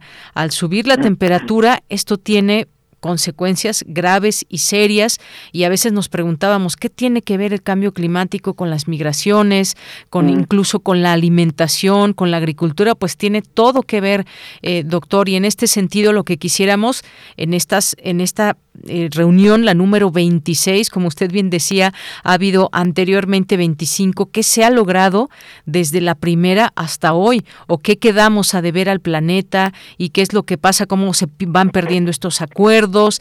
Es decir, es, son muchas voces las que han hablado, son muchos discursos los que se han escuchado, pero ¿cuáles son esas acciones concretas? Eso es lo que quisiéramos saber porque estamos con el reloj encima para revertir efectos. Claro, mira, el, el punto, eh, digamos, lo que se ha logrado con estas COP, y muy sintéticamente, es tener por lo menos un acuerdo internacional sobre lo que se necesita hacer para llegar a limitar el cambio climático, por lo menos tener la meta clara de que eh, tienes que reducir a tanto las emisiones para llegar, para no pasar de este 1.5 grados centígrados, antes era 2, ahora se redujo a 1.5 y de que no también se tiene muy claro como lo acabas de decir que de no hacerlo pues esto que ya vivimos que hace 20 años todavía era bueno que no sé qué bueno ahora lo vivimos todos los años cada vez va a ser peor no y va a llegar un momento que la misma costo de adaptarnos de o de, de, todo este eh, problemas que tenemos de sequías inundaciones etcétera pues van a ser un una parte importante de lo que la misma economía tenemos que pagar no entonces es un una acción urgente eh, sí o sí, ¿no? Entonces, en ese sentido ha sido ha sido bueno. También mecanismos que han permitido pues ahora tener protocolos para cómo se deben medir las emisiones de cada país, ¿no? Toda esa parte yo creo que ha sido muy bueno. Eh, lo que en donde se ha estancado la cosa es justamente en eh, lo que cómo se van a lograr esas emisiones, ¿no? Cómo se va a lograr esa reducción de emisiones y cuándo, ¿no? Entonces eh, ahora, si uno hace el, cálculo de, los compromisos que tienen los países, incluso en papel, ¿no? Porque ahí también mencionabas, ¿no? Es una cosa es lo que está en papel o, como una declaratoria y otra cosa es lo que realmente se está haciendo. Pero ah, si se cumpliera lo que están prometiendo estos países de las emisiones cero al 2050, al, al 2060, pero las acciones que ya están poniendo en sus planes de acción climática, nos llevaría a un calentamiento de 2.8 grados centígrados. Entonces, imagínense, todavía estamos bastante lejos de llegar al, al 1.5. ¿no? Entonces, eh, ¿qué se ha logrado en particular de, de, de esta que se tenía al inicio de la COP? En esta conferencia se logró que un acuerdo inicial para reducir las emisiones de metano del 30% al 2030, que firmaron 90 países, incluyendo México, pero que no firmaron los mayores emisores de metano del mundo, que son China y Rusia. Eh, luego se, se logró un acuerdo sobre un fondo de 19 mil millones de dólares para llegar a la, deforestación cero en el 2030, que firmaron otros creo que 100 países en este caso. Afortunadamente Brasil, que es de los mayores, que de los países que tienen mayor tasa de deforestación, lo firmó. Eh, también, claro, la deforestación no se detiene solo con dar dinero, ¿no? Pero bueno, esa ya sería otra otra parte, ¿no? Y y luego hay acuerdos pequeños, pero falta mucho, ¿no? Falta que los grandes países, los grandes emisores eh, terminen de comprometerse con acciones creíbles y sobre todo eh, lo que les decía, ¿no? El, esta, lo que se está haciendo ahorita es como querer eh, la, única forma de que de uno de los escenarios que se están planteando de conseguirlos es cada vez poner más énfasis en tecnologías de futuristas o como esto de la captura de, carbono, en, por ejemplo, se pretende que las plantas cuando emiten el carbono la, de las chimeneas se capture y se lleve a, por ejemplo, a lugares, eh, trampas geológicas, ¿no? Depósitos de petróleo o, o llevarlos al fondo del mar y dejarlos, dejar ahí el gas que se convierte en líquido, etcétera, ¿no? Y como ese o un plan de China de hacer 150 reactores nucleares en 10 años, o poner espejos en la estratosfera para que este para que reflejen la luz del sol, ¿no? Entonces estamos cayendo en este tipo de escenarios que son totalmente este pues eh, no creíbles, ¿no? Por eso es la acción ciudadana es tan importante para que realmente podamos aterrizar estas cosas en, en cuestiones ya mucho más concretas, ¿no? Así es, efectivamente más concretas, porque ahora que yo mencionaba este tema de los automóviles, pues bueno, los propios fabricantes del mundo se rehusaron a firmar estos compromisos, afirman que no depende de las empresas, sino de muchos factores que ellas no controlan. El caso es que, pues un, un hecho que podríamos decir, bueno, vemos que va cambiando, es cuando tengamos mucho más autos eléctricos que vayan eh, por las ciudades, eh, por los distintos países y, pues bueno, que se vaya reduciendo el número, pero todo tiene que ver con muchas cosas, es también un gran negocio y, tenemos que entender también muchas otras cosas de esta cadena. Así que, pues lo seguiremos platicando quizás en otros momentos. Ya faltan dos días nada más, doctor, para que termine esta COP26, pero por lo pronto, pues muchas gracias por haber estado aquí con nosotros en Prisma RU. No, no, gracias a ustedes y bueno, lo que quisiera este, reforzar es es muy importante esto de la acción ciudadana. Los propios gobiernos no van a, como los fabricantes, las corporaciones, de ahí no van a salir las soluciones. Porque, por ejemplo, de los coches, lo que implica es pasar del coche individual al transporte público. Eh, y así como esas, hay muchas soluciones que implican cambiar con el modelito que tenemos. Entonces, las mismas empresas las mismas corporaciones que son las que ganan con esto no van a ser las que proponen las soluciones. Entonces, sí necesitamos, como dices, más que marchas, es ahora una acción continua, eh, muy coherente y persistente para que, por ejemplo, haya impuestos, haya limitaciones al uso de, ciertos tipos de tecnologías, de coches, e incentivos para la movilidad peatonal, las bicicletas, pero pero en serio, ¿no? No, no, no nada más que se queden en, en una cosita ahí mínima, ¿no? Exactamente. Bueno, pues doctor, muchas gracias por haber estado aquí con nosotros en el programa. Muy buenas tardes.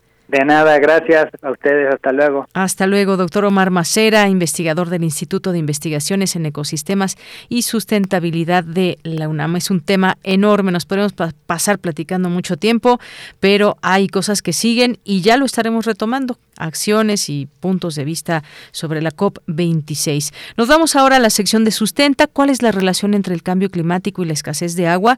Hoy nuestro compañero Daniel Olivares nos explica la situación actual de el, esta, del agua en México. Adelante.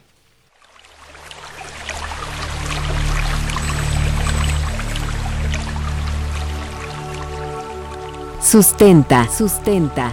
Innovación universitaria en pro del medio ambiente.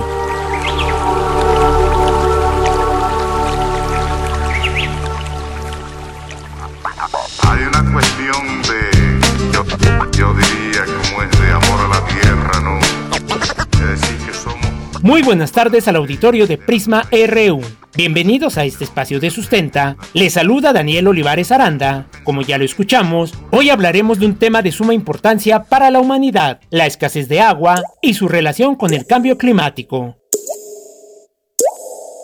La pandemia de COVID-19 trajo consigo un sinfín de temas que quizá pasábamos desapercibidos. Uno de ellos es sin duda la importancia del agua en la vida diaria, ya que el vital líquido se volvió uno de los aliados más importantes para prevenir los contagios en casa y centros de trabajo. Sin embargo, también fue recurrente escuchar en las noticias acerca del desabasto y escasez de agua en diferentes entidades del país, principalmente en el Valle de México. Para conocer más acerca de este tema, conversamos con el ingeniero José Daniel Rocha Guzmán, coordinador ejecutivo del Programa Universitario de Manejo, Uso y Reuso del Agua, Pumagua, quien nos habla acerca del acceso a los recursos hídricos por parte de la población mexicana. con la última encuesta nacional de hogares que se aplicó en el año 2017, poco más de la, menos de la mitad de la población, poco menos de la mitad de la población recibe sus hogares todos los días. Otro 44% de los hogares lo recibe de manera intermitente. Como ya lo escuchamos, según datos de la encuesta nacional de hogares del Instituto Nacional de Estadística y Geografía realizada en 2017, una quinta parte de los hogares en México carece de agua potable. Uno de cada cinco hogares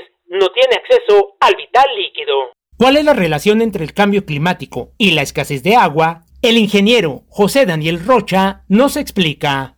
En cuanto a la la ocurrencia de fenómenos hidrometeorológicos extremos, en este caso las sequías, que es la falta de ausencia de agua, y las inundaciones, que es el exceso, pues bueno, fíjate que tienen que ver mucho pues con el cambio climático, ¿no? Han encontrado una correlación directa entre la concentración de gases de elemento, la emisión de gases de efecto invernadero y la temperatura a nivel global, ¿no? Ellos están asociando este efecto que la humanidad ha tenido, la actividad humana ha tenido en el mundo y, el hecho de que toda esta actividad ha generado gases de efecto invernadero, el CO2, y esto lo que esto está ocasionando la atmósfera, ¿no? un incremento en la temperatura. Obviamente este incremento en la temperatura pues viene a alterar todo el equilibrio que existe pues en prácticamente nuestro sistema, ¿no? En los sistemas se llaman este, que, en, que en el, a nivel global, ¿no? En el caso, por ejemplo, de las sequías y las inundaciones, pues al alterarse la temperatura, pues obviamente altera pues, la temperatura en el mar y esto viene a provocar este, pues obviamente la ocurrencia de mayor de fenómenos hidrometeorológicos en el país. Según un informe de políticas de la Organización de las Naciones Unidas sobre el cambio climático y el vital líquido, reveló que por cada grado de calentamiento global, aproximadamente un 7% de la población mundial estará expuesta a una disminución de al menos 20% de los recursos hídricos. Por su parte, la NASA, en un artículo titulado Sequía Generalizada en México, publicado el 6 de mayo de 2021 en su portal de Internet, afirma que México está viviendo una de las sequías más generalizadas e intensas en décadas. Al 15 de abril de 2021, casi el 85% del país enfrentaba condiciones de sequía. El Servicio Meteorológico Nacional afirmó que 83% del territorio nacional sufre sequías intensas desde marzo de este año por la disminución en el porcentaje de lluvias. Según la organización internacional Greenpeace, la poca lluvia registrada en 2020 y 2021 causó una reducción en el suministro de agua para las tres presas principales del sistema Cutzamala, el Bosque, Valle de Bravo y Villa Victoria,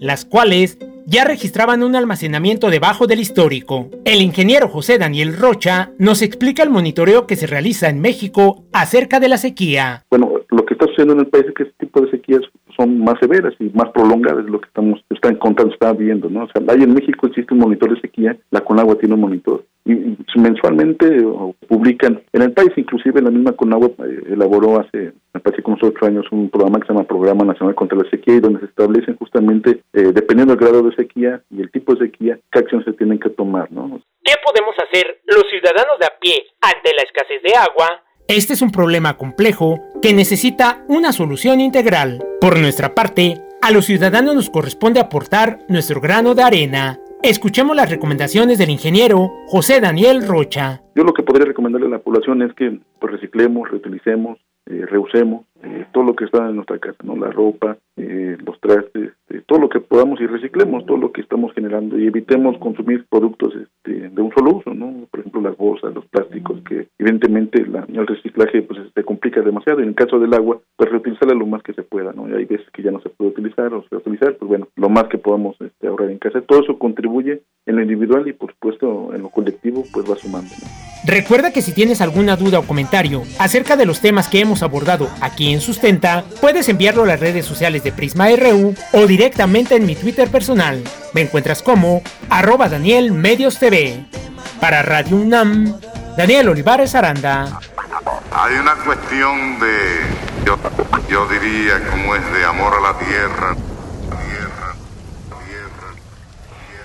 Porque tu opinión es importante, síguenos en nuestras redes sociales, en Facebook como Prisma RU y en Twitter como arroba PrismaRU.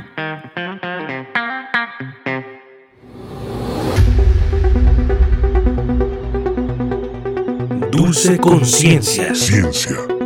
En Prisma.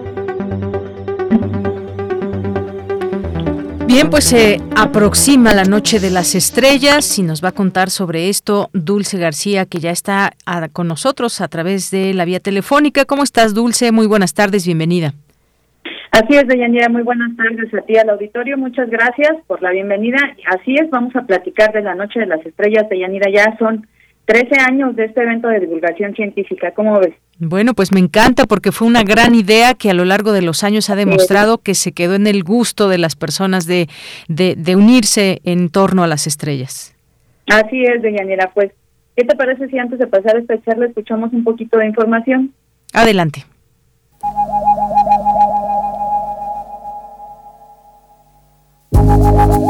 Desde 2009, astrónomos aficionados y profesionales suman esfuerzos al de un gran número de estudiantes y profesores, quienes en plazas de toda la República Mexicana nos invitan a observar el cielo en La Noche de las Estrellas. Este 2021 se ha elegido Armonía y Revolución como lema, celebrando el 450 aniversario del nacimiento de Johannes Kepler, quien a principios del siglo XVII encontró el orden y las relaciones subyacentes en las órbitas de los planetas que danzan alrededor del Sol. En una Europa dominada por el misticismo y la religión, Kepler, basado en el modelo heliocéntrico de Copérnico y en los datos obtenidos por el astrónomo Tycho Brahe, propuso que los planetas, incluyendo la Tierra, debían girar en torno al Sol en órbitas elípticas. Esto revolucionó el conocimiento de la posición de nuestro mundo en el cosmos. La noche de las estrellas está de regreso otra vez, así que no te la puedes perder. Para Radio Nam, hice la gama.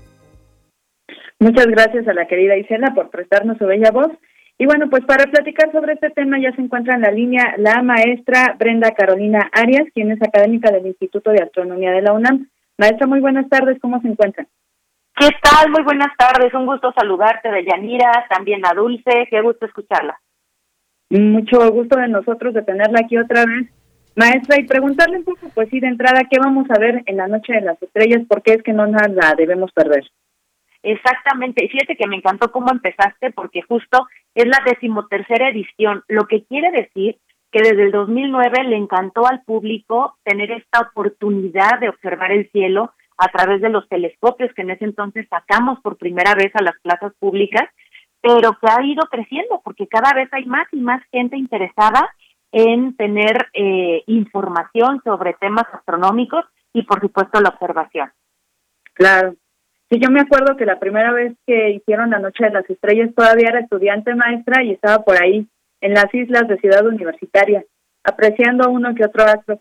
Maestra, bueno, pues preguntarle cómo les ha ido, por ejemplo, de visitantes, cómo les fue en la ocasión en que tuvieron que hacerla en línea el, el año pasado y bueno, que ahora también las actividades serán en línea. ¿Cómo será todo esto? Sí, pues precisamente esta es la segunda edición que vamos a hacer nuevamente virtual pues no porque queramos, sino porque las condiciones en el mundo son complicadas y de ninguna manera quisiéramos arriesgar a que todo este público tan tan eh, deseoso de compartir el cielo con tantos y tantos y sobre todo con los astrónomos, pues se arriesgue, ¿no? Entonces, bueno, vamos a volver a hacerlo virtual con el deseo de que ya el próximo año regresemos a lo presencial. Pero eh, tenemos un programa buenísimo en donde de verdad estamos intentando recrear lo más que se pueda esta participación presencial que muchos han tenido la oportunidad de vivir. Y te puedo platicar que, por ejemplo, vamos a tener la observación virtual desde el Observatorio Astronómico Nacional que está en Tonaltintla, Puebla. Esto va a ser a las nueve de la noche y esta transmisión la vamos a hacer a través del Facebook del Instituto de Astronomía. Eh, eso, por ejemplo, para no dejar de lado por pues, la observación astronómica. Otra actividad que es, es muy importante y que gusta mucho es poder platicar así en vivo, de tú a tú, con los astrónomos. A esta actividad le hemos llamado Preguntas en órbita para estar ad hoc con el tema que ya nos platicaban en el en el spot que, pusieron al principio. Esto va a suceder a las 4.30 de la tarde, también a través del Facebook del Instituto de Astronomía, eh, para que el público pueda pues hacer preguntas con todos estos astrónomos y astrónomas. Eh, también tendremos eh, la conferencia magistral que va a dar el doctor José Martina, quien es académico de la Facultad de Ciencias de la UNAM, y él nos va a platicar sobre Kepler el buscador de armonía. Y esto va a ser a las 7 de la tarde y a las 8 una segunda conferencia magistral con el doctor Néstor Espinosa, quien nos va a platicar de cómo vamos a explorar nuevos mundos con el telescopio espacial James Webb, que está a unas pocas semanas de ser lanzado al espacio y que es el, el que sigue en este camino que ha hecho el Hubble, que nos ha mandado muchas imágenes buenísimas. Pues ahora es el telescopio James Webb está a punto de ser lanzado y bueno, pues eh, el doctor Néstor Espinosa eh, nos va a platicar cómo vamos a detectar nuevos mundos. Claro, ahí no, no perdernos además, pues sí, de lo que se está haciendo actualmente en el campo de la astronomía. Maestra, y bueno, preguntarle por ahí, además de la conmemoración de Kepler, hay una que otra conmemoración que también se va a tomar en cuenta en esta Noche de las Estrellas. ¿Alguna de estas que pudiera comentarnos? Eh, pues mira, el tema central es armonía y revolución, precisamente porque hay dos temas más que eh, la UNESCO nos invita a tratar y es la importancia de la armonía en general en nuestras vidas, justamente por este tema de, de la pandemia que todos hemos vivido.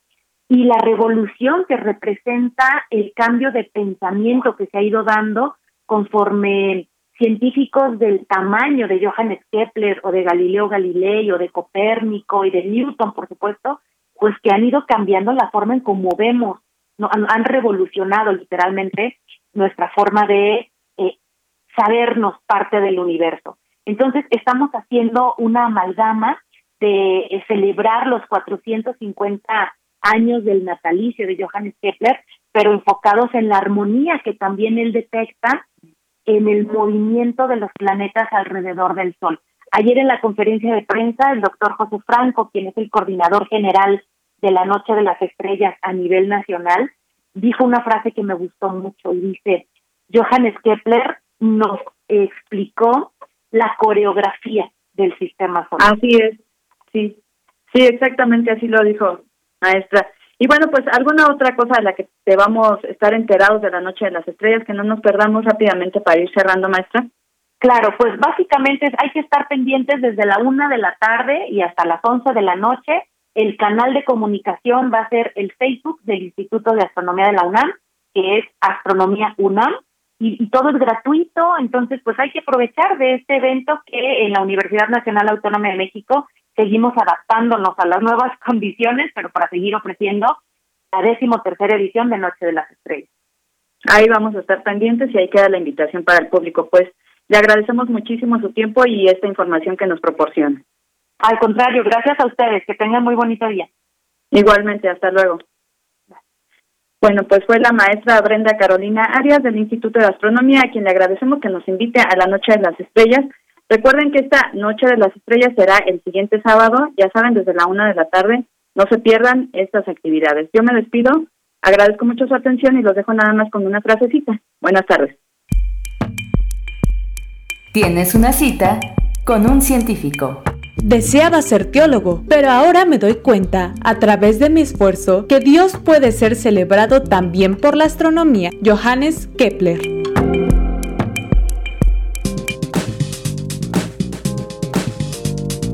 Cultura RU.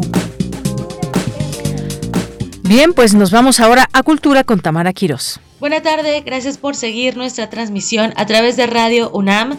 Seguimos con la información. Les comparto que a partir de mañana 11 de noviembre, los museos de la Coordinación de Difusión Cultural de la UNAM aumentarán los días destinados a las visitas presenciales. Estos recintos abrirán de jueves a domingo de 11 de la mañana a las 5 de la tarde. Y uno de los museos que hay que visitar sin duda es el Museo Experimental El Eco, ubicado en la calle James Sullivan, número 43, en la colonia San Rafael, Alcaldía Cuauhtémoc. En este recinto se presenta Salón de los Astrólogos Homeopáticos, una conversación entre Pedro Friedeberg y Matías Geritz. Para contarnos todos los detalles de esta muestra, en la línea nos acompaña el curador David Miranda. David, gracias por tomar la llamada. Platícanos de esta exposición. Como preámbulo, hay un diálogo entre dos grandes artistas. ¿Qué otros elementos encontraremos en el eco? Bueno, pues muchas gracias por este espacio, primero que nada. Y segundo, bueno, el Salón de los Astrólogos Homeopáticos es un proyecto que digamos que consta de dos partes. Una es un montaje museográfico a partir del emplazamiento de la obra escultórica del artista Pedro Friedeberg, que junto o en contraste con la arquitectura emocional del eco, pues crean un ambiente singular en donde se van a, dar una serie de performances a lo largo del mes de noviembre y que van a culminar en diciembre, en esta primera etapa. La segunda parte, que es lo que da origen a todo el proyecto, es la exposición del archivo epistolar de Pedro Friedeberg, con buena parte de las cartas que intercambiaron Matías Geritz y él del año 62 al año 1990, que fue el año en que falleció Matías Geritz. ¿Por qué nombrar a este proyecto así? Salón de los Astrólogos Homeopáticos. Es el título de una de las obras de Pedro Friedeberg, de, un, de una gráfica que el Museo Experimental le coprodujo, digamos, una ampliación este, a tamaño monumental para este montaje y que de alguna manera eh, señala buena parte del estado de ánimo de esa conversación que mantuvieron estos dos personajes. Y a partir de esta muestra uno puede empezar a indagar con algunos puntos de partida de, de la obra, del pensamiento, no solamente de estos personajes, sino de esta generación de posguerra, ¿no? Un poquito a partir de la resistencia a eh, lo que ellos interpretaban como la pretenciosa imposición de la lógica y la razón dentro del campo del arte. Son una generación de artistas que les daba versión el racionalismo arquitectónico, ¿no? Y su funcionalismo, porque a partir de ahí eh, se concebía una manera utilitaria de ver el mundo. ¿No? Una manera bastante eficientista de, albergar el comportamiento humano. Y entonces es singular que por un lado, aparentemente la obra de Matías Gritz formalmente no tendría nada que ver con la obra de Pedro Friedeberg, pero sí que tienen que ver, ya que ambas se comportan como un enunciado en resistencia frente al, a las obras, al, digamos que al, a la lógica de la razón utilitaria del funcionalismo, por un lado arquitectónico, pero también del desarrollismo de los años 60.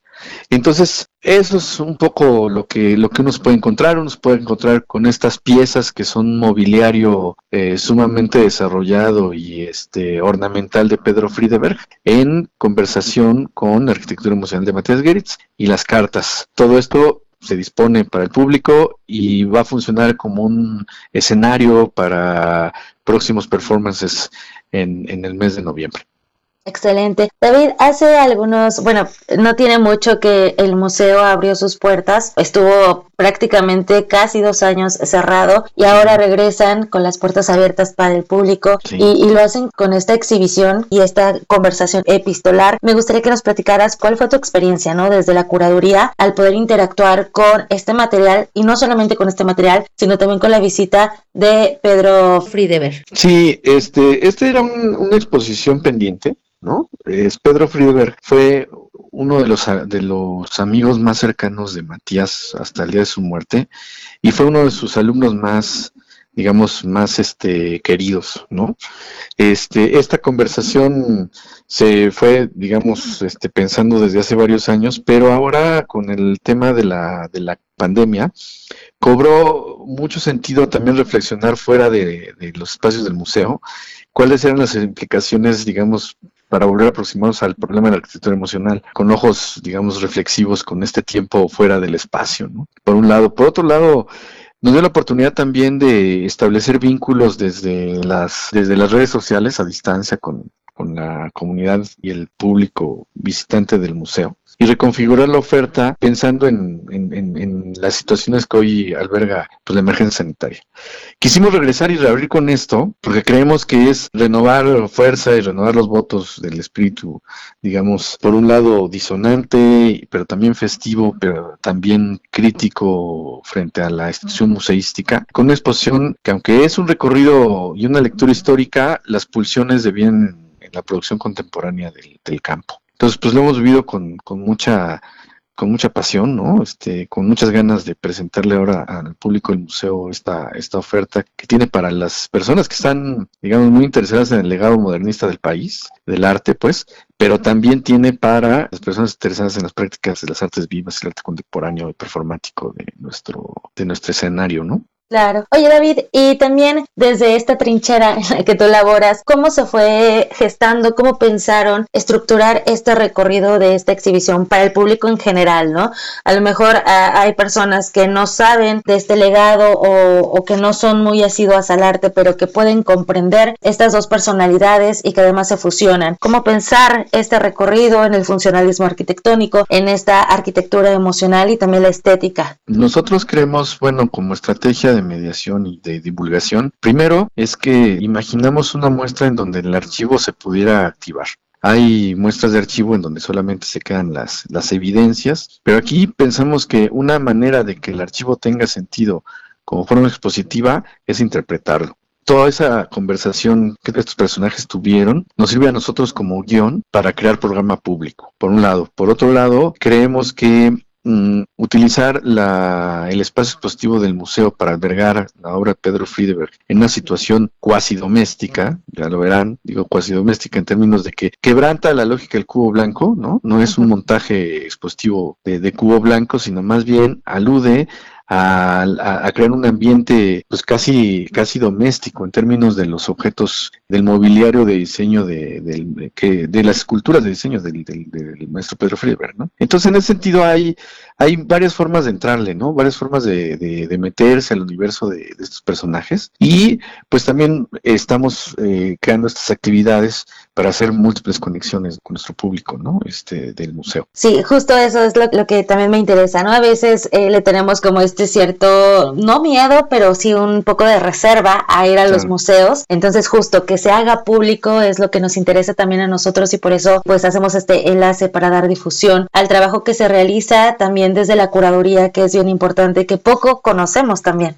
Sí, pues a nosotros nos interesa mucho crear la mayor cantidad de puentes y de anclajes. Pues es más, el museo es una una invitación, una puerta abierta. Digo, el eco tiene la gran ventaja de que uno camina desde la acera y está abierto, no hay taquilla, no hay antesalas, uno entra directo a la sala, es el pasillo este fantástico que hizo Matías Gris en el 53, pues te lleva directamente a la sala principal. Y en esas lógicas, como de una casa abierta, de un espacio abierto al encuentro, eh, es como tratamos de procurar los proyectos. Y pues siempre la sorpresa es algo que distingue al eco, ¿no? La búsqueda de, de nuevas audiencias, de nuevos visitantes y, de la sorpresa y esperamos que esto sea del agrado de, todas las personas que, que vayan a visitar el museo. Desde estos micrófonos agradecemos mucho tu tiempo, David Miranda, sobre todo también esta información que nos compartes acerca de Salón de los Astrólogos Homeopáticos, que ya está disponible en el Museo El Eco y que estará disponible también hasta enero del 2022, ¿verdad? Es correcto, finales de enero, sí. Muy bien, también estaremos pendientes de, de las actividades que acompañan también a esta exposición. Y pues nada, de verdad, muchísimas gracias. No, gracias a ustedes por el espacio y pues nada, visiten también la página que tiene muchos contenidos. Hacemos muchos contenidos digitales, hay muchas cuestiones que se pueden descargar. Ahí está el podcast, el Inconforme, están también la revista Eco, que tiene, digamos, otra oferta continua, ¿no? Entonces hay mucho que ver ahí en el aprovecho para el comercial, ¿no? Del eco.unam.mx y pues somos universidad, pues muchas gracias. Y a seguirlos a través de arroba museo-el-eco en Twitter. También están en Instagram y en esta página que nos mencionas. Gracias. David Miranda es curador de la muestra Salón de los Astrólogos Homeopáticos, una conversación entre Pedro Friedeberg y Matías Geritz, disponible en el Museo Experimental El Eco. Por hoy me despido, tengan excelente tarde, de Yanira regreso contigo. Gracias, Tamara. Y con esto llegamos al final de esta emisión. Gracias por su compañía. Recuerden que lo esperamos todos los días de lunes a viernes de 1 a 3 de la tarde. Gracias aquí en cabina a Rodrigo Aguilar, a Coco Montes, a Denis Licea aquí en los micrófonos. A nombre de todo el equipo, soy de Yanira Morán. Que tenga muy buena tarde y muy buen provecho. Hasta mañana.